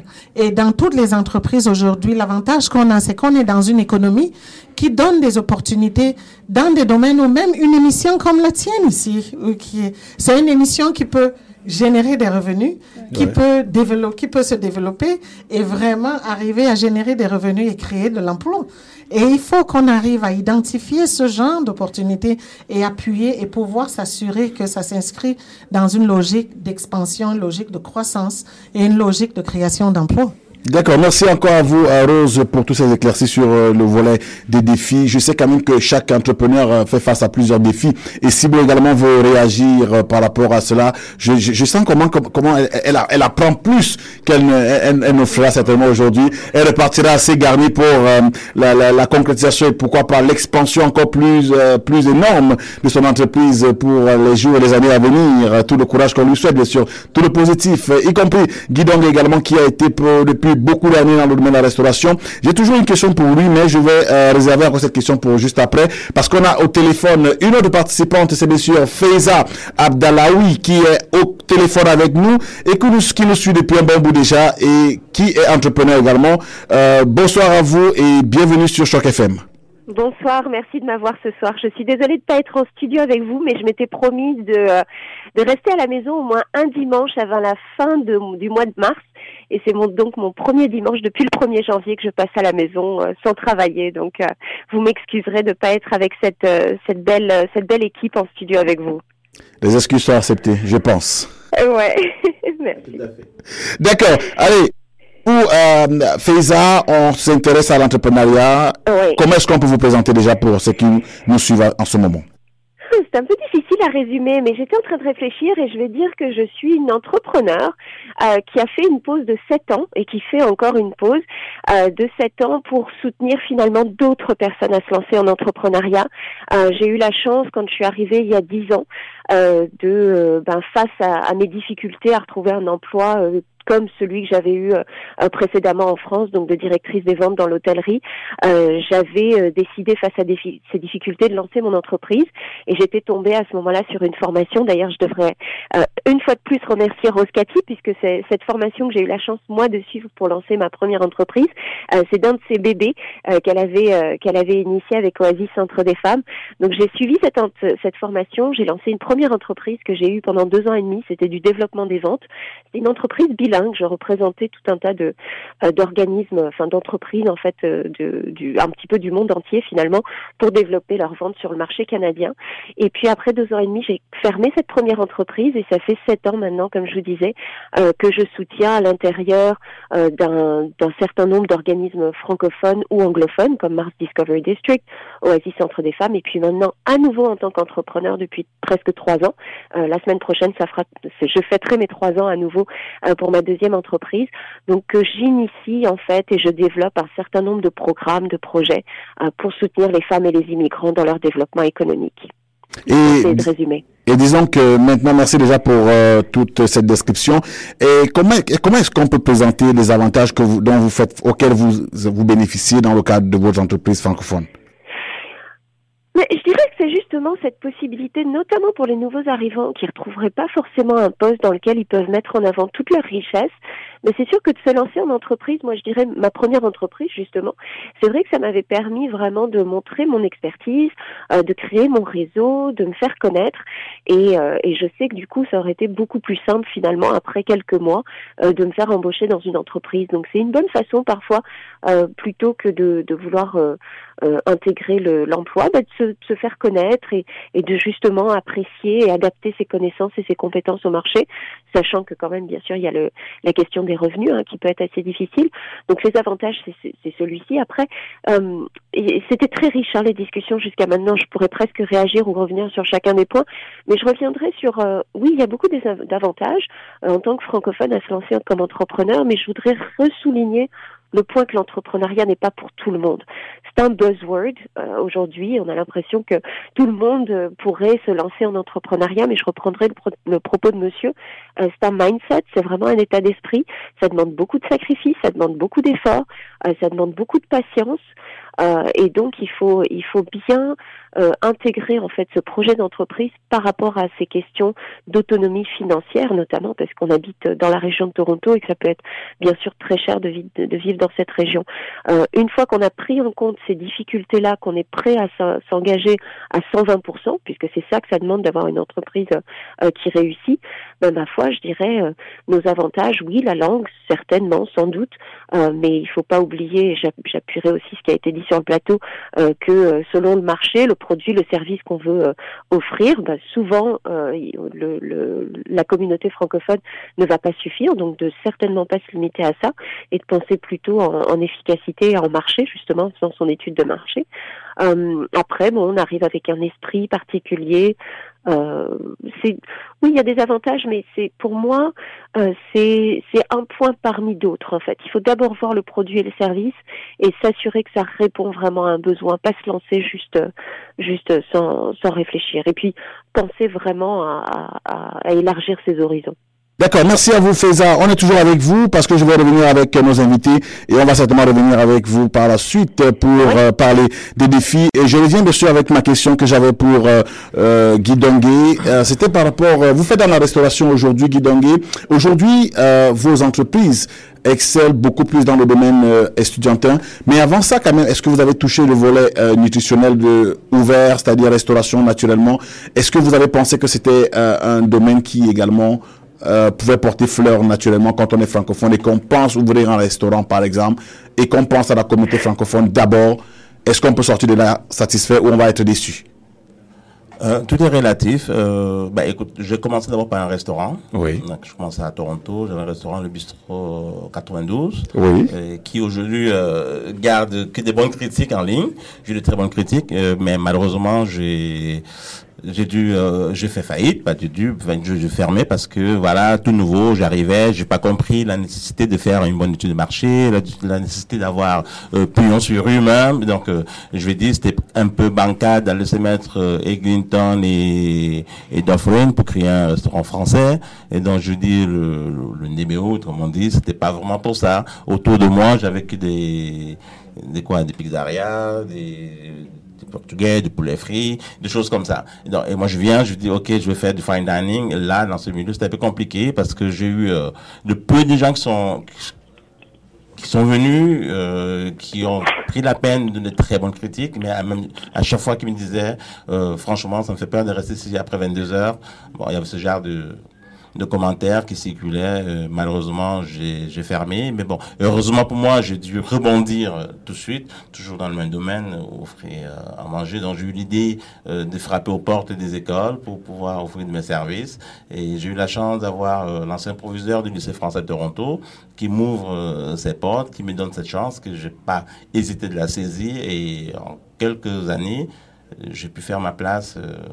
Et m'affronter avec les caïds qui sont là depuis 20 ans, 25 ans. Jean- Jean-Pierre Boué, on sait quelque chose, il m'a accompagné un peu les premières années. Et c'est ce qui s'est passé entre tous mes, tous mes concurrents. Euh, Je dis, ça n'a pas été facile. Euh, J'ai eu euh, des coups de fil venant de, l'inspection disent, Voilà, vos concurrents vous appellent pour publicité déloyale, déloyale et tout. Donc, c'était pas très facile, les bâtons dans les roues. C'était pas facile pour moi. Donc, j'ai juste gardé le côté persévérance, passion, professionnalisme. D'accord. Et maintenant, si on doit simplement dire, est-ce que vous, vous saurez recommander la restauration hôtelière, ou du moins euh, en, de côté restaurant, à, quel- à un jeune entrepreneur qui voudrait faire dans la restauration Est-ce que vous lui direz de peut-être penser restaurant pour la francophonie, pour les francophones? Euh, pas tout de suite penser restaurant, il faut voir c'est quoi son background. Est-ce qu'il est formé pour ça? Faut faire attention aujourd'hui parce que on a tout tendance à vouloir se lancer un peu partout parce qu'on a un peu Oui. d'argent, on veut faire de la restauration, ça marche pas comme ça. Il faut que tu aies de l'expertise. Bon, à moins que tu aies beaucoup d'argent, tu vas embaucher euh, un chef qui est la crème de la crème. euh, et après, tu mets tout en marche, euh, en route pour faire euh, ta campagne, marketing, communication, tout ce que tu veux, vente. Mais je pense que, sincèrement, pour se lancer dans ce métier, il faut avoir de l'expertise. Il faut avoir une formation là-dedans.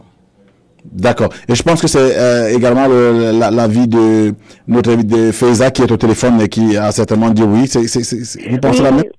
Oui, oui, absolument, ça me faisait réagir, surtout que la restauration, écoutez, je vais vous partager, euh, ces dernières années, j'ai eu l'occasion effectivement d'accompagner énormément de femmes euh, et d'immigrants, nouveaux arrivants, dans l'introduction à l'entrepreneuriat ou vraiment dans le lancement de leur entreprise. Euh, et souvent, ce que j'ai entendu, euh, c'est un autre point. Bon, l'investissement est très important, mais quand il s'agissait de restaurants africains, j'ai trop souvent entendu. Mais tu sais, Faïza, j'ai lancé ou j'ai voulu lancer un restaurant africain ou j'ai lancé un restaurant africain et ma communauté ne m'a pas suivi. Les gens ne voulaient pas acheter chez moi. Les gens ne voulaient pas me soutenir. Je sais que c'est un point qui a été déjà soulevé euh, juste avant cette question du, du manque de d'acheter francophone, de se soutenir entre nous, de faire circuler cet argent, comme disait Roscati. Euh, donc euh, lancer une lancer un restaurant français, euh, bon c'est sûr, la France a déjà un certain branding, une certaine reconnaissance déjà de la qualité de la gastronomie, etc. Mais il y a tellement de belles autres cuisines qu'on a besoin de, de marketer, justement, de faire connaître au-delà de la communauté francophone. Quand je vois les cuisines jamaïcaines, par exemple, qui sont tellement euh, reconnues et, et, et recherchées sur Toronto, on a des cuisines en Afrique de l'Ouest qui sont assez similaires et qui sont délicieuses. Mais pourquoi est-ce qu'on ne les ferait pas connaître à l'extérieur C'est une des, c'est un des objectifs de la coopérative Bon Appétit euh, que j'ai le plaisir de lancer pour Oasis, justement avec la collaboration euh, et la grande générosité de Guy Donguet. Et on espère justement mieux faire connaître cette cuisine africaine et euh, caribéenne francophone dans toute sa diversité pour qu'après justement peut-être ça soit plus simple aussi ou moins compliqué on va dire de lancer des restaurants francophones. Mais cette question d'acheter francophone elle est extrêmement importante. C'est une expression que j'utilisais déjà il y a trois ans quand euh, à l'époque je travaillais encore pour Oasis comme employé euh, euh, comme superviseur d'un programme d'entrepreneuriat. On avait lancé un annuaire tout simplement, puisque bien sûr ça manquait cette question de, de reconnaître, de d'identifier nos entrepreneurs. Euh, si j'ai besoin d'un menuisier, si j'ai besoin euh, euh, de d'un restaurateur, si j'ai besoin d'un comptable, peu importe, qu'on ait ce réflexe d'aller voir au sein de nos communautés où est-ce qu'on peut faire circuler cet argent, où est-ce que je peux investir justement pour le développement économique. Et les annuaires n'existent pas. Donc on avait lancé cette idée d'annuaire pour les femmes, c'est vrai à l'époque, mais on espérait l'ouvrir. Et puis on a eu très très peu de retours. Et surtout, je dirais donc à ce stade de bien s'identifier, de bien communiquer, de bien faire circuler l'information, parce que c'est uniquement comme ça qu'on élargira notre notre clientèle et qu'on fera fonctionner nos affaires. Ou sinon, effectivement, comme Rose Catil disait, ben on, va au-delà de, de, on va au devant d'encore plus de difficultés en termes d'autonomie financière et de développement économique de notre communauté. Euh, on va certainement revenir avec vous, euh. Euh, je reprends avec, je rebondis avec euh, Sibo, Sibo également qui tout à l'heure avait beaucoup, beaucoup, beaucoup de choses à, à, ajouter dans le cadre des défis auxquels elle fait certainement face dans euh, son entreprise. Ah oui, ah, c'est vrai, on a parlé de plein de choses après ça. J'étais comme, c'était quoi déjà J'avais plein d'idées. Euh, oui, en fait, je voulais répondre quand elle parlait des programmes euh, qu'on a accès ici à Toronto, dans le Grand Toronto en tout. Oui. Euh, moi, quand j'ai commencé mon entreprise, je suis, avec, je suis allée avec Entreprise Toronto. Puis j'étais allée pour le tremplin. J'avais regardé le, le euh, il y a le, Oasis Centre des femmes à Sauvolé qui s'appelle le tremplin qui aide les femmes euh, francophones à se lancer en entreprise.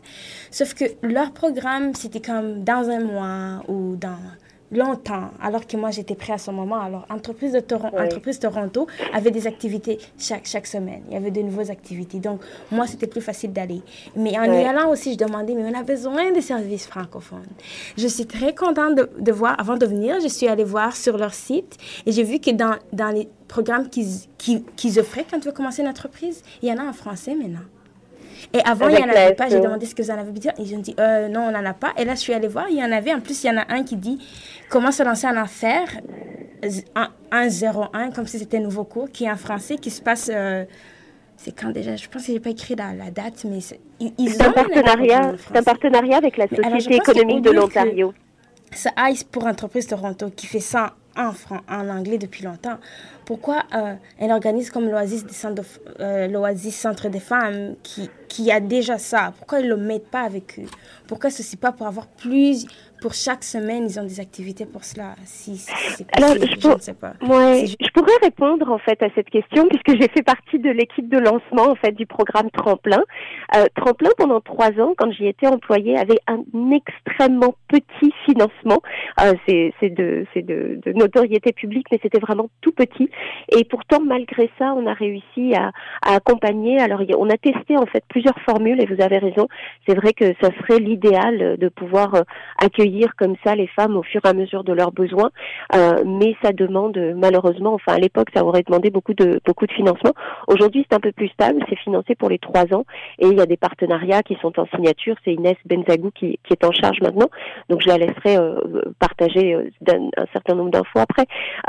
mais c'est vrai que Oasis c'est un programme qui est destiné aux femmes en fait et c'est l'un des premiers. Encore je, souligne l'apport de Rose dans le lancement de cette initiative et c'était premier à l'époque où justement, encore une fois, ce n'était pas si tendance et si à la mode de vouloir se lancer comme entreprise, euh, en entreprise, pardon.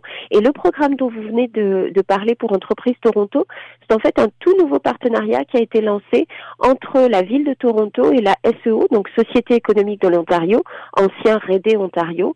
Et effectivement, je crois qu'il y a maintenant un atelier ou deux ateliers par mois, je crois.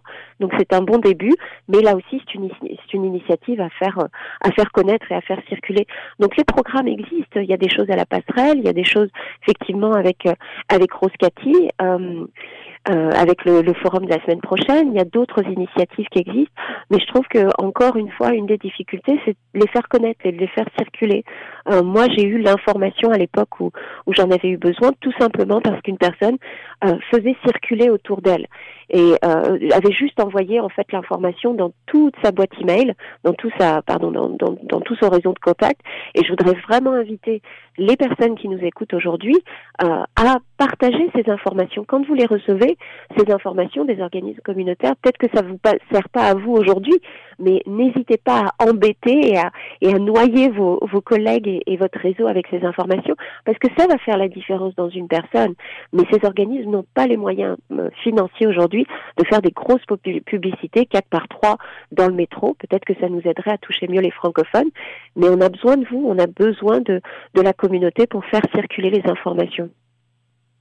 D'accord, merci beaucoup à vous, euh, Faiza, pour euh, cet éclaircissement.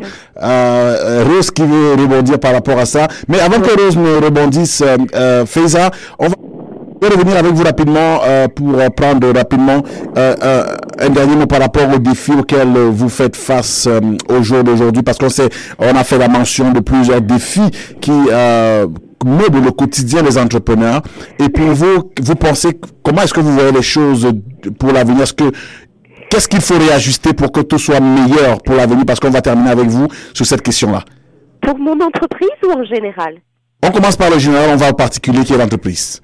En général, je pense que c'est le leadership. C'est vraiment d'accepter les défis. Il faut, euh, je crois qu'à chaque fois vous posiez la question à Rose encore une fois et c'est vrai qu'on a beaucoup de points, de, points communs et de belles discussions à chaque fois. Chaque, chaque, fois que vous posez la question, elle répond avec la, la, en détournant ou en retournant la question en disant opportunité.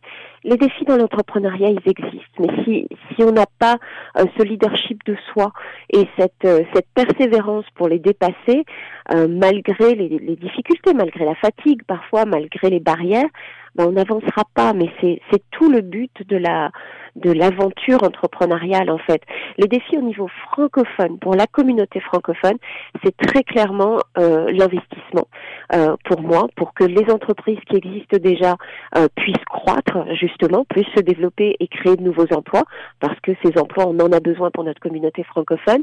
Donc je dirais c'est le plus gros défi d'aller chercher ces investisseurs, de mieux savoir parler d'argent, de mieux gérer l'argent, parce que c'est le nerf de la guerre. le deuxième c'est celui de la communication. Donc de savoir quelles sont les entreprises qui existent déjà. On a beaucoup de francophones qui ne naviguent pas, en fait, qui ne circulent pas dans nos, dans nos cercles habituels, dans nos organismes.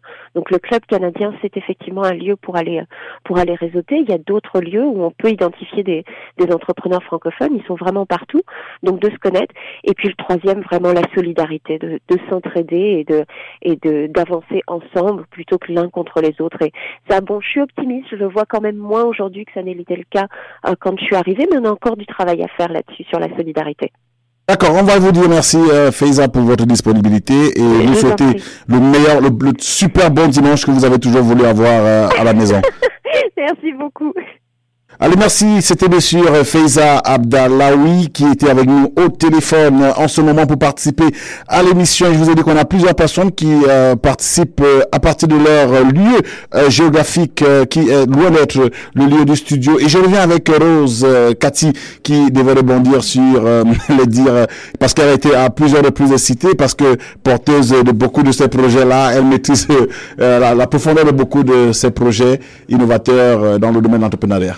Oui, euh, non, euh, ben, euh, euh merci beaucoup. À, on va dire oui et non. Oui, je veux dire merci beaucoup à, à, à Faisan. Et puis, oui, je suis toujours fière de voir le programme Tremplin à Oasis continuer. Et puis, euh, je suis très fière de voir ce que c'est devenu. C'est un petit bébé. et on est toujours fiers en tant que maman de voir son bébé grandir. mais là, je voulais revenir sur deux points. Le point qui était sur les entrepreneurs. Euh, et que tout le monde n'est pas entrepreneur, ça c'est vrai. Mais je voudrais pas que les gens se découragent à la maison en se disant que ben peut-être que moi je suis pas entrepreneur, sélectif. oui, euh, ben qui s'auto censure parce que dans le processus de l'entrepreneuriat, de lancement d'une entreprise, il y a deux aspects très importants. Il faut séparer l'idée de l'entreprise de la personne. Et généralement, les deux processus qui sont souvent importants, c'est un, d'un côté, on doit qualifier l'idée elle-même, si elle est faisable, si elle est une bonne idée qui est porteuse, qui peut généralement devenir, si une bonne idée d'entreprise. Mais il y a aussi le porteur de l'idée qu'on doit aussi qualifier, qui est est-ce que la personne est capable de piloter cette idée-là? Et c'est souvent deux choses complètement séparées. Donc, c'est pas parce que la personne n'est pas capable de piloter l'idée que ça veut dire que l'idée n'est pas bonne. Et je voudrais que les gens qui... Est-ce que c'est là qu'intervient le leadership de soi? Euh, oui et non. Ok. Ce- là où je veux revenir, c'est que il faut que les gens comprennent que dans la qualification de la personne, Oui. euh, il y a tout un processus. Il peut arriver que la personne elle-même ne peut pas piloter l'idée, d'où l'importance de voir tous les mécanismes qu'il y a tout autour pour s'assurer que l'idée avance. Euh, c'est pas pour rien qu'on a la loi des corporations au Canada et qu'il y a plusieurs types de corporations. Parce qu'il n'y a pas une seule, un seul format de corporation. Il y a cette belle idée qu'on a avancée qui est l'entreprise sociale. Il y a aussi une raison pour laquelle une idée, parce que parfois une personne n'est peut-être pas qualifiée à porter l'idée, parce que peut-être les compétences qu'il faut manquent, et peut-être il faut une équipe autour de la personne pour que l'idée puisse se réaliser. Et donc on peut choisir le format d'une entreprise en fonction de plusieurs raisons. Et je voudrais pas que les gens qui sont à la maison euh, abandonnent leurs idées parce que se disent, parce qu'on voit ça souvent même en employabilité, quelqu'un va dire mon anglais n'est pas bon donc ne va pas chercher du travail. Alors que peut-être le domaine dans lequel il doit travailler, l'anglais n'est pas aussi exigé qu'on le croit. La même chose en entrepreneuriat, parfois quelqu'un va se dire, oh j'ai pas le diplôme nécessaire donc peut-être que cette idée que j'ai eue, je ne peux pas la faire avancer parce que je suis pas expert, je suis pas expert. Mais il y a des, des euh, nous tous on a vu euh, Social Network. Zuckerberg n'était pas l'expert dans tout, mais on a Facebook aujourd'hui. Donc pour dire qu'il y a des mécanismes qui permettent que si l'idée est porteuse, si l'idée c'est une idée réalisable qui peut réaliser, qui peut résoudre, beaucoup de problèmes, beaucoup de euh, satisfaire des besoins qu'il y a dans la communauté, il y a des mécanismes qui font que on peut appuyer le porteur de l'idée qui n'est peut-être pas euh, qui n'a pas toute la qualification nécessaire pour porter l'idée seule, euh, de pouvoir entourer cette personne. Ce qui me ramène à le, deuxième point sur lequel je voulais revenir, justement sur le cas de la restauration. Ça, c'est vraiment un des secteurs qu'on voit comment on passe à côté d'un secteur qui peut vraiment être un, un important secteur dans la communauté francophone en général, dans toute sa diversité. Parce que effectivement, ce que Guy était en train d'avancer, qui est, les gens ont tendance à penser que parce que ben, j'ai cuisiné, deux ou trois personnes ont aimé ma cuisine, je m'en vais, il suffit juste que je trouve une salle à louer et que je peux payer le loyer, je vais lancer un restaurant.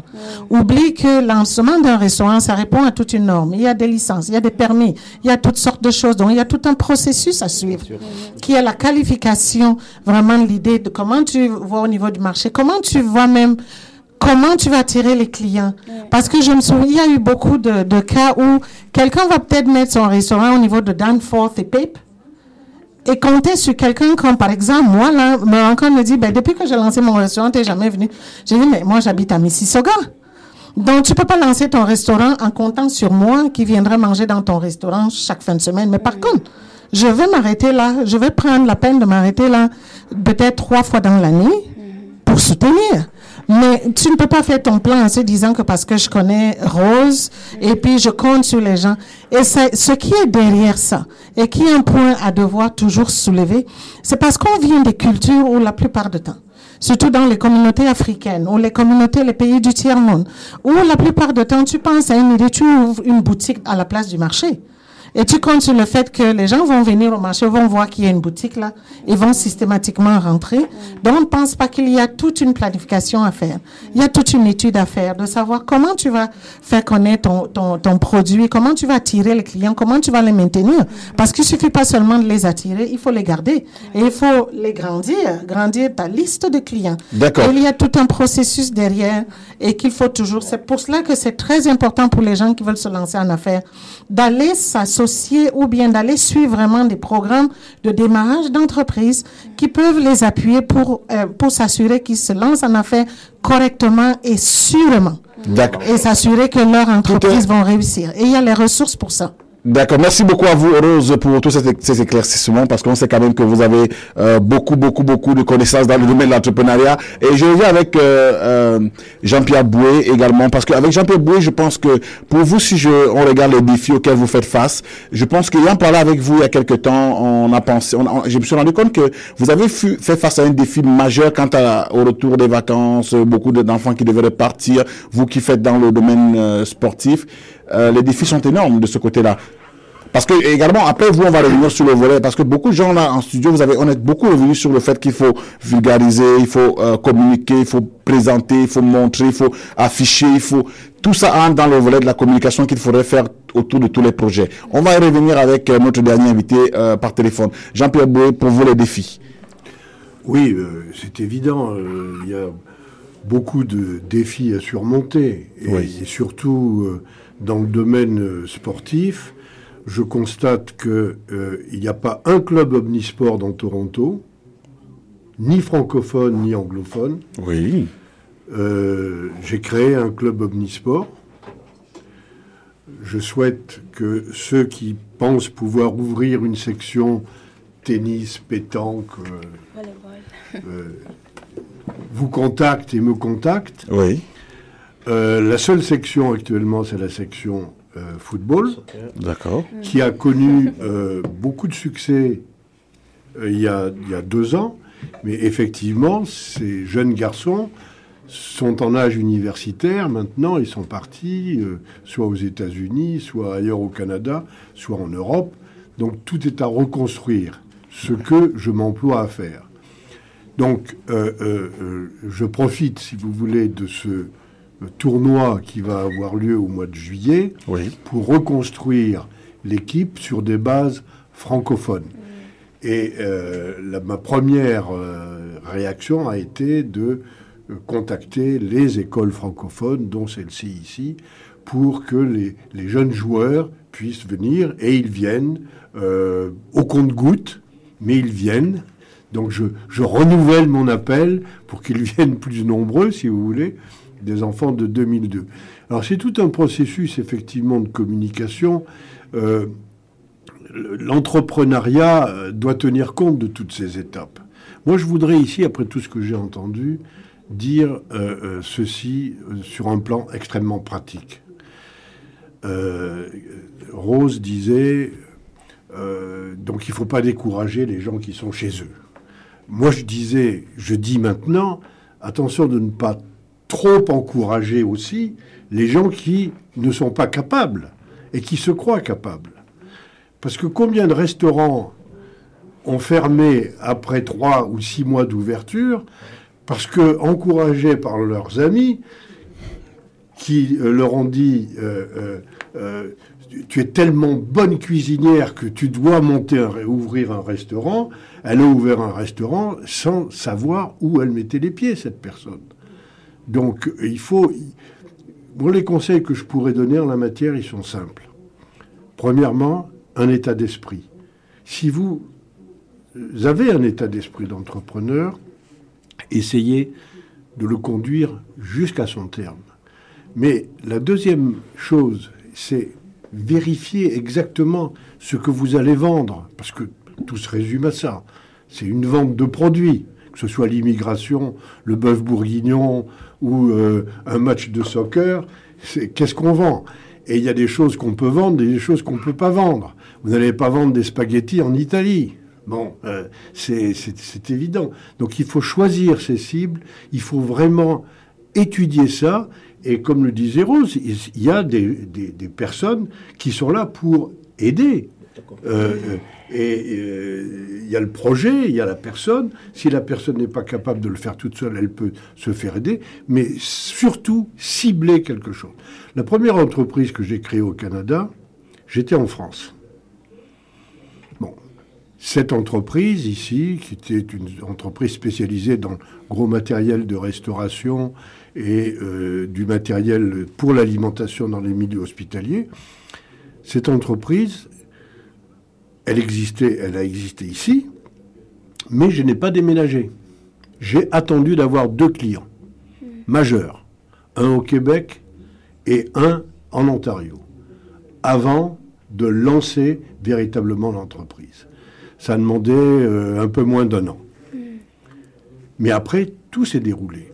Donc, il, faut être extrêmement vigilant sur les différentes étapes euh, euh, à, à respecter euh, quand on veut avancer dans, une entreprise.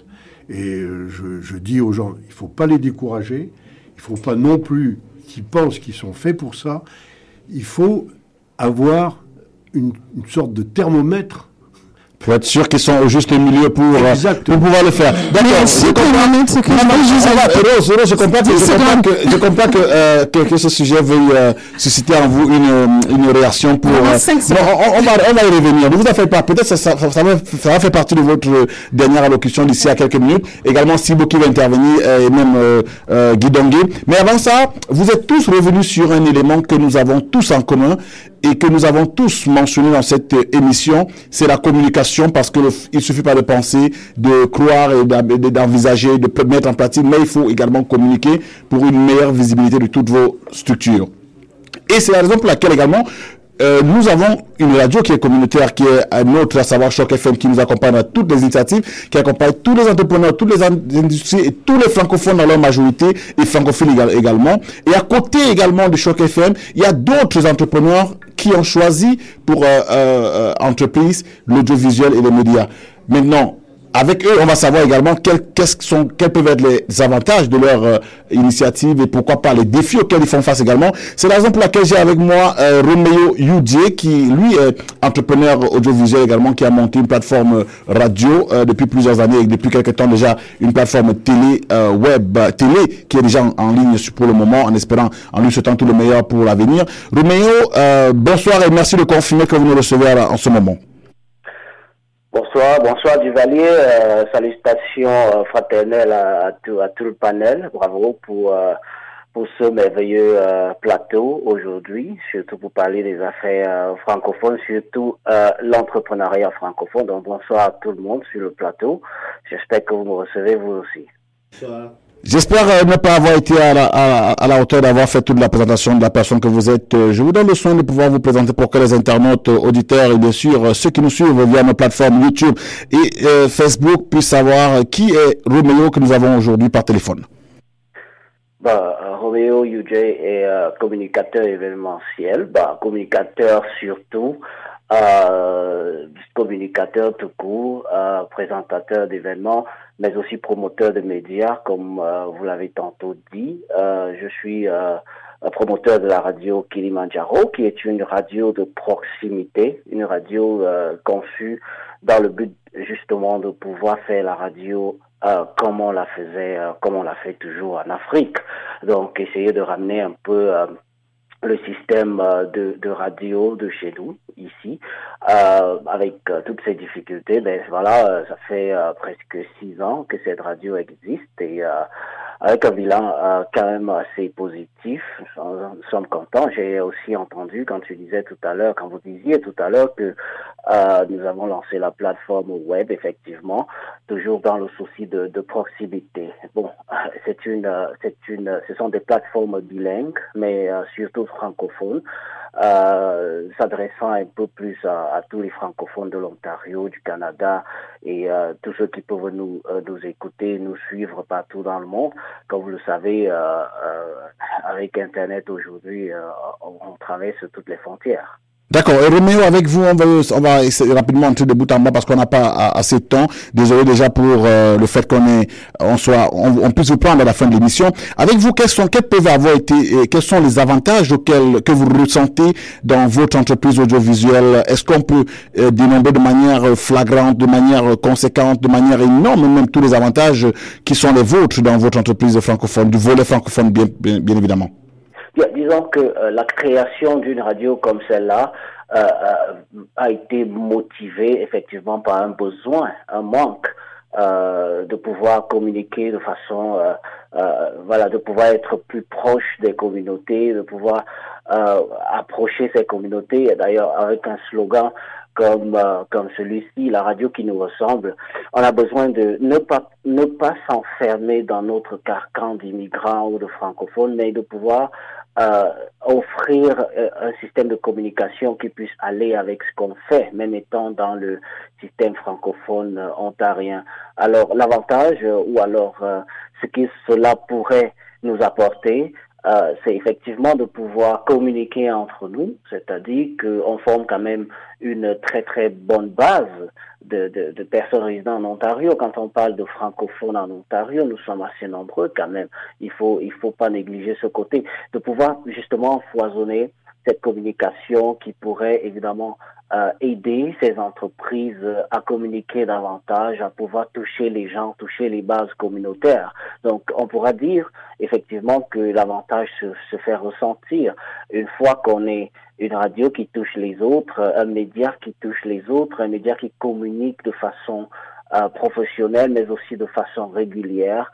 On, on ressent très rapidement euh, l'impact qu'a un média comme Radio Kilimanjaro, comme Choc FM et bien d'autres radios de proximité auprès de ces communautés francophones. Je dirais simplement que, à mon humble avis, simplement que si on, a, si on, en vient à une télé web, ça veut dire que la radio a certainement porté ses fruits. Rapidement, euh, quelles sont les difficultés auxquelles vous faites face euh, au quotidien? Est-ce qu'on peut dire que les défis sont énormes euh, euh depuis le départ ou aujourd'hui euh, plus qu'hier Les défis sont encore plus énormes? Et comment est-ce que vous pensez à les options que vous pouvez offrir pour les contournements, du moins comment faire pour améliorer euh, et pourquoi pas transformer ces défis en avantage. Bien, écoutez, euh, il est évident que dans toute entreprise, il y a beaucoup de difficultés, surtout quand euh, quand les, entreprises sont créées euh, voilà dans des cadres qui ne sont pas toujours à adéquat. Bon, je, parle ici de financement et autres. Donc, le premier problème reste toujours le financement parce qu'il faut se dire que la plupart du temps, les entreprises qui sont lancées, surtout euh, dans, dans des cadres comme les nôtres, sont lancées euh, sur des fonds propres. Donc, euh, c'est clair que euh, les fonds de fonctionnement ne sont pas toujours à disposition, c'est pas toujours facile. Mais je voudrais surtout dire que euh, c'est d'abord, surtout au début aussi, ce qu'on appelle l'incompréhension. C'est-à-dire que, bon, on se demande bien pourquoi vous voulez lancer une radio, pourquoi vous voulez faire ce que d'autres font déjà, pourquoi vous voulez absolument, bon, quand je dis faire ce que d'autres font déjà, c'est que des radios existent, mais euh, quand vous comprenez, hein, je pense que Rose Cathy le disait tout à l'heure quand j'ai pu écouter un tout petit bout, quand vous comprenez pourquoi vous voulez lancer quelque chose, quand vous étudiez le marché, quand vous savez que ce n'est pas pour une ou deux personnes, vous êtes d'autant plus motivé. Mais alors, euh, les difficultés, on les rencontre partout. Donc, quand on a des problèmes de financement, évidemment, on a ce on a cette peur de ne pas pouvoir toujours conduire son projet. D'ailleurs, je ne vous apprends rien. Quand il y a eu beaucoup de tentatives de médias par le passé, euh, ici même à Toronto ou même euh, voilà dans la partie dans toutes les communautés francophones en Ontario. Ce qui, euh, ce qui est souvent plus difficile, c'est de pouvoir continuer. Un problème de financement, mais aussi un problème euh, euh de, de, de, pouvoir continuer le, la vision. Des fois, euh, on s'arrête à mi-chemin parce que la vision n'était pas bien analysée au début et autres. Donc, les difficultés, il y en a. Et aussi, vous savez que la, radio, particulièrement a beaucoup évolué. Donc, à l'époque, euh, on, se mettait trop en modulation de fréquence, euh, on, on ouvrait les radios pour, on, allumait les radios pour écouter, on devait être à côté de la radio ou alors dans sa voiture. Mais vous savez que la radio a beaucoup évolué aujourd'hui. C'est Internet, euh, c'est, c'est des applications. Donc, donc ça, c'était une autre difficulté parce qu'il faut pouvoir quitter de la radio traditionnelle à la radio qui vient vous trouver où vous êtes aujourd'hui dans votre appareil mobile. Donc, c'était ça, il faut faire cette transition, il faut avoir le matériel adéquat et ça demande le financement. Donc, je voudrais juste rapidement dit que c'est surtout le financement, mais aussi des problèmes de contenu, en quelque sorte. Parce qu'après, que vous soyez proche des, des, des, communautés, maintenant, il va falloir trouver des, des programmes accrocheurs, il va falloir trouver des moyens de pouvoir toujours accrocher. Ce n'est pas toujours évident, mais euh, vous parliez tantôt de, de, de, de la télévision. Oui, évidemment, c'est une suite logique quand euh, quand un projet de radio porte ses fruits, on s'attend à cela, mais ce n'est pas toujours évident. Ça, il faut pas se tromper. Il y a donc ce problème de financement, il y a ce problème de, de, de, de, soutien. Je pense qu'on a noté quelque part un problème de, de comment dire ça, un problème de, manque de solidarité. Je vous prends un exemple. Hein. Euh, si vous fouillez vraiment, vous allez vous rendre compte que il y a pas mal de petites plateformes de télévision en ligne un peu partout dans le monde franco-ontarien, surtout dans le monde des immigrants. Mais la question c'est est-ce que, en fin de compte, ces télévisions, entre parenthèses, entre guillemets, euh, font véritablement le travail de télévision, par exemple. Est-ce qu'à ce niveau-là, une solidarité, une solidarité plus prononcée n'aurait pas aidé en se mettant plus ensemble, par exemple, pour créer quelque chose de plus grand? Donc, quelquefois, il y a donc cet autre problème qui est le problème de solidarité qu'on trouve partout. Quelquefois, tout le monde veut être patron, tout le monde veut avoir une entité, une entreprise, quelquefois sans véritablement mesurer la portée. Donc, personnellement, je dirais très rapidement, ça va pas être beaucoup de temps, problème de financement, problème de solidarité, problème de, de, de, de, de perpétuité, parce que rester très longtemps aussi, c'est pouvoir se renouveler. Ce n'est pas toujours évident. D'accord, merci à vous Roméo Youdier et euh, de manière assez rapide, je dirais simplement que avec euh, les invités, on va certainement faire un dernier tour de table parce qu'on est il est déjà 20 heures, on, va, on peut encore aller jusqu'à peut-être deux, euh, trois voire quatre à cinq minutes. J'aurais aimé avoir beaucoup de temps. Oui. Duvalier, si tu permets très rapidement, parlant d'entreprise, s'il te plaît, on, on a euh, bon, on a aussi ce problème hein, quelquefois euh, de pouvoir ne pas comprendre le sens de la publicité. Vous savez, la publicité, se, se, rapprocher des communautés pour pouvoir faire sa publicité. Vous savez, la publicité coûte cher et quelquefois on a ce problème de ne pas pouvoir toujours avoir des gens euh, qui créent une entreprise et qui comprennent l'impact de la publicité. Vous savez, quand vous montrez, vous, vous donnez en tant que média, vous faites une facture à une entreprise qui, des fois, aussi ses problèmes, ses moyens, euh, ses, ses, ses problèmes de moyens, euh, ne puissent pas comprendre pourquoi une facture peut coûter ceci ou cela, puissent peut-être vous fuir ou bien partir pour longtemps pour ne pas comprendre cela, c'est un autre problème parce que euh, je, je, remarque aussi que beaucoup d'entreprises sont créées sans pouvoir véritablement avoir ce qu'on appelle budget publicité, budget communication et autres. Et quelquefois, on se retrouve avec des entreprises qui finalement ne font jamais de publicité. Vous comprenez? Donc, c'est un peu ça. C'était l'une des difficultés des médias, c'est que des fois, on n'en reçoit pas beaucoup. On ne, on ne trouve pas assez de clients pour la publicité, pas parce qu'il y en a pas, mais parce que les clients eux-mêmes n'ont pas souvent compris. Donc, merci. Je sais que c'est une précision que je voulais apporter. D'accord, je veux dire simplement que vous avez juste rattrapé euh, l'idée qui était mienne parce que j'ai rapidement voulu revenir avec les, les, les nos, mes invités aujourd'hui pour euh, rapidement embrayer le sujet parce que vous ayant au téléphone euh, avant pour terminer l'émission avec vous, je veux dire simplement que est-ce qu'aujourd'hui euh, vous qui êtes entrepreneur, vous ne vous, vous, vous faites pas le constat qu'avec l'évolution technologique, avec l'évolution de la nouvelle ère euh, de l'audiovisuel médiatique, euh, aujourd'hui quand même on pense que beaucoup d'entreprises commencent déjà à mettre dans leur budget de financement, budget de fonctionnement, un volet communication qui serait, qui est toujours le bienvenu, ou du moins ça n'existe pas encore, ou bien on n'a pas encore la conviction que ça peut aider Je ne pense pas que, que ça devrait être nécessaire. Oui. Un instant, je suis avec euh, les invités et après ça, je, je vous reviens pour le dernier mot. Un instant, je veux d'abord prendre l'avis de, de mes invités en studio rapidement. Je pense que c'est même pire que ça. Et le point que euh, Romain est en train de faire est vraiment un point. C'est pire que ça. Ce qu'on comprend, c'est que les, les, de plus en plus, beaucoup d'entrepreneurs croient que parce qu'il y a eu des médias sociaux, la, publicité va se faire toute seule. Euh, les gens pensent que ben, il suffit d'avoir une page Facebook, ça y est, on a la publicité. Donc, on comprend pas que je vois beaucoup de gens qui ont un compte Facebook qui n'a que 120 euh, 120 amis. Quelqu'un n'a que 120 amis sur son compte Facebook. Et dans les 120 amis, 80 sont les membres de sa famille ou d'anciens camarades de classe qui ne sont même pas ici. Et puis les 20 qui restent, c'est peut-être des collègues, mais ne, ne, fait que mettre ces choses sur son compte Facebook, se disant que ben, je vais mettre les choses sur mon compte Facebook, les gens vont, vont venir. Et j'ai l'impression que avec l'avènement même des médias sociaux, lieu que les gens comprennent euh, euh, ce que ça veut vraiment dire. C'est devenu même, ça a aggravé la mauvaise compréhension de l'importance de la promotion, l'importance de la publicité, l'importance de la communication et que cette partie-là dans une, pour la réussite d'une entreprise, quelle qu'elle soit, c'est une partie aussi importante que la création de ton produit et, et que ça va de pair. Et c'est très important de vraiment, et, et nous, c'est pour cela que j'ai dit au début que notre programme d'entrepreneur va se concentrer à 80% sur la commercialisation. Parce que c'est là où vraiment le bas blesse. C'est ça la clé qui fait que beaucoup d'entreprises réussissent, ou chutent. euh, les gens qui arrivent à comprendre de mettre vraiment sur pied un budget de promotion, un budget de publicité, et que la visibilité, faire connaître son entreprise et comment comprendre, avoir toute une éducation sur les médias sociaux, comment on s'en sert.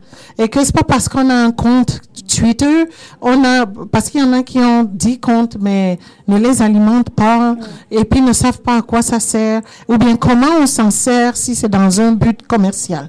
Et c'est très important de pouvoir amener toute cette éducation et de s'assurer que euh, le, les gens utilisent les médias euh, et font la promotion comme il faut. Mais je pense aussi je pense aussi que j'allais juste rapidement ajouter que le point qu'il a aussi mentionné, qui est beaucoup de gens commencent avec le capitaux propre. Oui. Et qu'on sait que à la fin, se retrouve à ne pas avoir assez un budget de promotion. D'où l'importance de rapidement faire le, le point le thermomètre dont Jean-Pierre parlait plus tôt. C'est ce qu'on appelle les programmes d'entrepreneuriat. Il faut que les gens intègrent les programmes d'entrepreneuriat qui encadrent les gens pour apprendre justement à quelqu'un comment ça veut dire structurer même une idée d'entreprise. Parce que tu peux avoir une idée qui est large, mais, mais il y a peut-être une petite composante à l'intérieur de ton idée qui est vendable c'est pas toute l'idée qui va rapporter de l'argent. D'accord. Et c'est très important d'avoir d'intégrer un programme qui va t'accompagner, qui va t'encadrer, t'accompagner dans le processus de structurer ton idée d'entreprise jusqu'au lancement et peut-être même jusqu'à la croissance. Merci euh, Rose. Euh, je pense que rapidement euh, on a on a on a plus de temps, on a on a débordé carrément le temps, mais je pense qu'on va refaire, on va on peut se refaire une autre émission un autre dimanche. Peut-être on peut retravailler sur le renforcement de la communauté dans sa dans sa diversité. Ça veut dire comme euh, Jean-Pierre nous a fait la, mention, on peut revenir sur le volet euh, du renforcement de la communauté dans sa diversité pour essayer de voir le pourquoi on est toujours subdivisé alors que déjà on est euh, divisé au-delà, au-dessus. Mais rapidement, en, moins de 30 secondes, une minute, Jean-Pierre, ton dernier mot par rapport à, l'entrepreneuriat, le risque, quel est le conseil que tu peux donner personnellement à ceux qui veulent, qui pensent entreprendre et quelle perte de bonheur au cas où on réussit Moi, je, dirais, un, il faut être lucide oui. sur soi-même, sur le marché, sur les soutiens qu'on peut avoir. Euh, deux, il faut avoir confiance en soi. Euh, trois, il faut chercher dans la communauté ce qui peut venir soutenir l'idée qu'on a. Mais euh, il ne faut pas en attendre euh, des miracles. Ça va se faire euh, progressivement, peut-être séparément, mais je crois qu'il faut aller la rechercher. Donc lucidité, lucidité, lucidité. Merci à vous, Jean-Pierre Allez, Guy Dongué, avec vous rapidement, votre dernier mot, quel conseil pour ces entrepreneurs qui, qui pensent, qui certainement vous prendront un exemple et se diront, nous avons une icône, une idole, un idole qu'on voudrait bien imiter, à qui on voudrait bien ressembler. Quel est le conseil que vous leur donnerez à ces jeunes-là? Euh, Le premier conseil que je donnerais, c'est de se trouver un bon mentor. Oui. Oui, parce que je pense qu'un mentor peut être la personne la mieux placée pour euh, t'accompagner. Et aussi, il faut pas oublier que ça prend beaucoup de passion parce que c'est des sacrifices. Alors, l'entrepreneuriat, c'est pas facile. C'est pas euh, des chiffres de 6 heures ou, de 7 heures. On peut être amené à travailler 12 heures, voire même 13 heures, 14 heures par jour. Donc, il faut qu'on soit prêt, préparé, lucidité et se connaître soi-même. D'accord. Merci beaucoup à vous, Guy Allez, rapidement, si, euh, si euh, deal, qui bien sûr nous a rappelé qu'elle s'appelle Raïssa. Quel conseil rapidement pour vous, jeunes entrepreneurs, euh, pour euh, ces personnes qui voudraient suivre votre, exemple?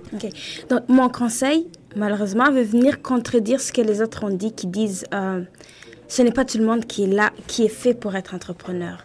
Moi, j'ai une autre façon de voir les choses. Je pense que l'être humain ne naît pas sachant faire quelque chose. Je pense que tu apprends à le faire. Donc, si tu penses vraiment que tu veux être entrepreneur et que tu, prends, tu, tu, tu tiens vraiment à ton idée, il y a certaines étapes que tu peux suivre. Il y a certains skills, il y a certaines habiletés que tu peux apprendre qui peuvent te, te permettre d'être un bon leader. Puis, dans toutes les choses que tu fais, j'aime vraiment ce que tu viens de dire parce que je voulais en parler, de, de chercher un mentor. Comment on apprend à marcher on voit d'autres personnes marcher. Cette personne nous indique comment marcher, puis on commence par marcher avant de courir un marathon. C'est pour ça que je suis convaincue que peu importe ce que tu veux faire, si tu y donnes du temps et que tu y vas tout doucement en faisant les étapes, N'importe quoi tu veux faire, tu peux le faire. J'ai pas beaucoup de temps pour le dire, mais si je vous dis les petites choses que j'ai commencé à faire dans ma vie pour m'amener où je suis présentement, c'est incroyable. Je, je ne parle pas anglais il y a quelque temps. Je viens d'écrire un livre. Alors, est-ce que tu peux me dire, que, est-ce que j'étais née pour faire le livre? Non. Moi, j'étais supposée aller à l'école de médecine puis être docteur. Mais j'ai tout laissé tomber. Je me suis dit, je peux faire ça. Et j'ai pris des petites étapes, des petites étapes. Puis là, je, je, sens que je m'en vais loin. Puis c'est des choses qu'on n'aurait pas pu dire que je suis née pour faire ça ou que j'ai j'ai des qualités pour faire cela. Donc, si tu penses vraiment que tu veux être un entrepreneur, si tu penses que tu as une idée qui va aider les gens, qui va amener cette solution, n'abandonne pas, puis n'écoute pas les gens qui vont te dire Ah, t'es pas né pour ça. Tu peux apprendre à être ça. D'accord, merci beaucoup à vous, Sibo. Allez, euh, je vous donne 30 secondes, Rose, parce que là, c'est 30 secondes, Oui, oui. top chrono, pas plus de 30 secondes. Mais bravo, euh, moi c'est vrai que je dis ça, c'est la jeunesse qui que, que j'aime, qui m'inspire euh, de l'entendre parler. Et c'est vraiment ça. Il faut que les gens foncent. Il faut que les gens aient le courage de leur aspiration. Les gens aient le courage de leurs idées. Aller chercher de l'aide. Savoir que l'entrepreneuriat, ça va demander la discipline, ça va demander un engagement, mais beaucoup de discipline et la détermination d'atteindre ce résultat par tous les moyens. La dernière chose, c'est vraiment de rappeler le forum. Le mercredi, ça va être au Living Arts Center à Mississauga, de 9h30 à 16h, euh, et qui va être sur euh, financer et développer son entreprise. Et j'in- j'invite vraiment tout le monde euh, à venir y participer. On aura aussi une bonne réception à partir de 17h avec les élus, euh, les élus du coin Mississauga pour ceux qui veulent euh, connaître les, élus et les leaders francophones dans la région Peel. Et donc j'invite tout le monde. Et puis on est toujours disponible. Vous pouvez nous contacter à Connecture Canada. euh, euh, le, le, le site internet c'est connecturecanada.ca. Et puis le téléphone c'est 905 366 1021. Et euh, mais oui, il faut nous, faut réinviter, faire un autre euh, où on se concentre sur les questions de communication justement. D'accord, merci. Et je ne peux pas partir sans donner la parole à, Jean, à Jean-Pierre Boué, parce que lui également, il a un événement qui est en cours il y a quelques temps. C'est vrai que je n'aurais pas permis la publicité, mais je vous l'autorise uniquement pour aujourd'hui, sous le conseil l'aval de, de la directrice de Choc FM, Zahira Atia, qui va me comprendre. Euh, on a un événement rapidement, Jean-Pierre Boué, pour euh, euh, votre tournoi de soccer qui a lieu bientôt. Oui, oui, oui, le tournoi de soccer a lieu en- du 3 juillet au euh, 14 juillet, jour euh, de la Bastille. Bastille oui. Euh, et euh, ça aura lieu euh, dans le nord de Toronto, sur un terrain tout neuf, avec euh, 600 euh, places de spectateurs. Il y aura 12 équipes, euh, 15 jours de, de tournoi. Ça va être euh, fabuleux. Et encore une fois, Franco Foot souhaite présenter une équipe. On fait des sélections en ce moment. Donc rendez-vous à Toronto Ouest tous les vendredis à 18h, de 18h à 20h. Merci. Allez, Roméo Ludier, on vous dit merci également pour votre disponibilité. Un dernier mot avant de partir, Roméo, en 30 secondes, s'il vous plaît. Merci, merci Duvalier, merci à tous les panélistes et puis euh, vive euh, une euh, l'entrepreneuriat francophone mieux ordonné et qui réussit davantage euh, en Ontario. Je dirais simplement que, euh, comme les autres le disaient, tous les points évoqués sont euh, vraiment très importants. Il, faudrait surtout euh, avoir une vision et surtout être très discipliné. Et en termes de en termes de, de, de, de, de, de sa vision, hein, il va, va falloir savoir développer, s'adapter, et mais surtout aller chercher les autres, faire un très très bon, euh, comment on dit ça, une bonne étude de marché, euh, parce qu'on entend beaucoup, euh, tu ne m'as pas soutenu, bon, tu n'es pas venu, tu n'as pas fait ceci, mais en réalité, euh, les, les, les zones géographiques sont assez complexes aussi, euh, surtout en Ontario, donc je dirais simplement de pouvoir véritablement travailler sur un projet avant de le lancer et surtout de pouvoir euh, travailler avec les autres. Euh, mais j'en appelle aussi à une plus grande solidarité entre entre entrepreneurs, de pouvoir regarder dans une vision qui pourrait évidemment aider tout le monde et, et pouvoir euh, atteindre des objectifs à la fois euh, collectifs et aussi individuels. Merci. Merci à vous, René Ludier, et bien sûr à Léonie Tchatat qui nous suit, qui nous dit, pour elle, elle pense de fort euh, que c'est la passion dans un premier temps qui vous ouvre toutes les portes. Euh, et euh, on dit bonsoir à Wanda Plus qui dit bravo à vous pour ces mots d'inspiration. Bravo Duvalier pour rendre cela possible. Non, je ne rends encore rien possible. Ce sont les entrepreneurs entre eux qui se qui rendront tout possible par leur en allant à, à l'unisson et en pensant à l'intérêt de la communauté dans un premier temps avant les intérêts individualistes. Merci encore à vous, chers invités. Et merci encore à vous, chers euh, auditeurs et chers internautes qui, ont, qui avaient pris le temps euh, de nous suivre durant ces deux heures et plus euh, qu'a duré cette émission sur Choc FM. Merci à la direction de Choc FM, euh, pilotée de main maître par Zaira Atia, ici du Valais Moncam. Je vous souhaite à toutes et à tous une bonne fin de semaine et surtout un bon début de semaine.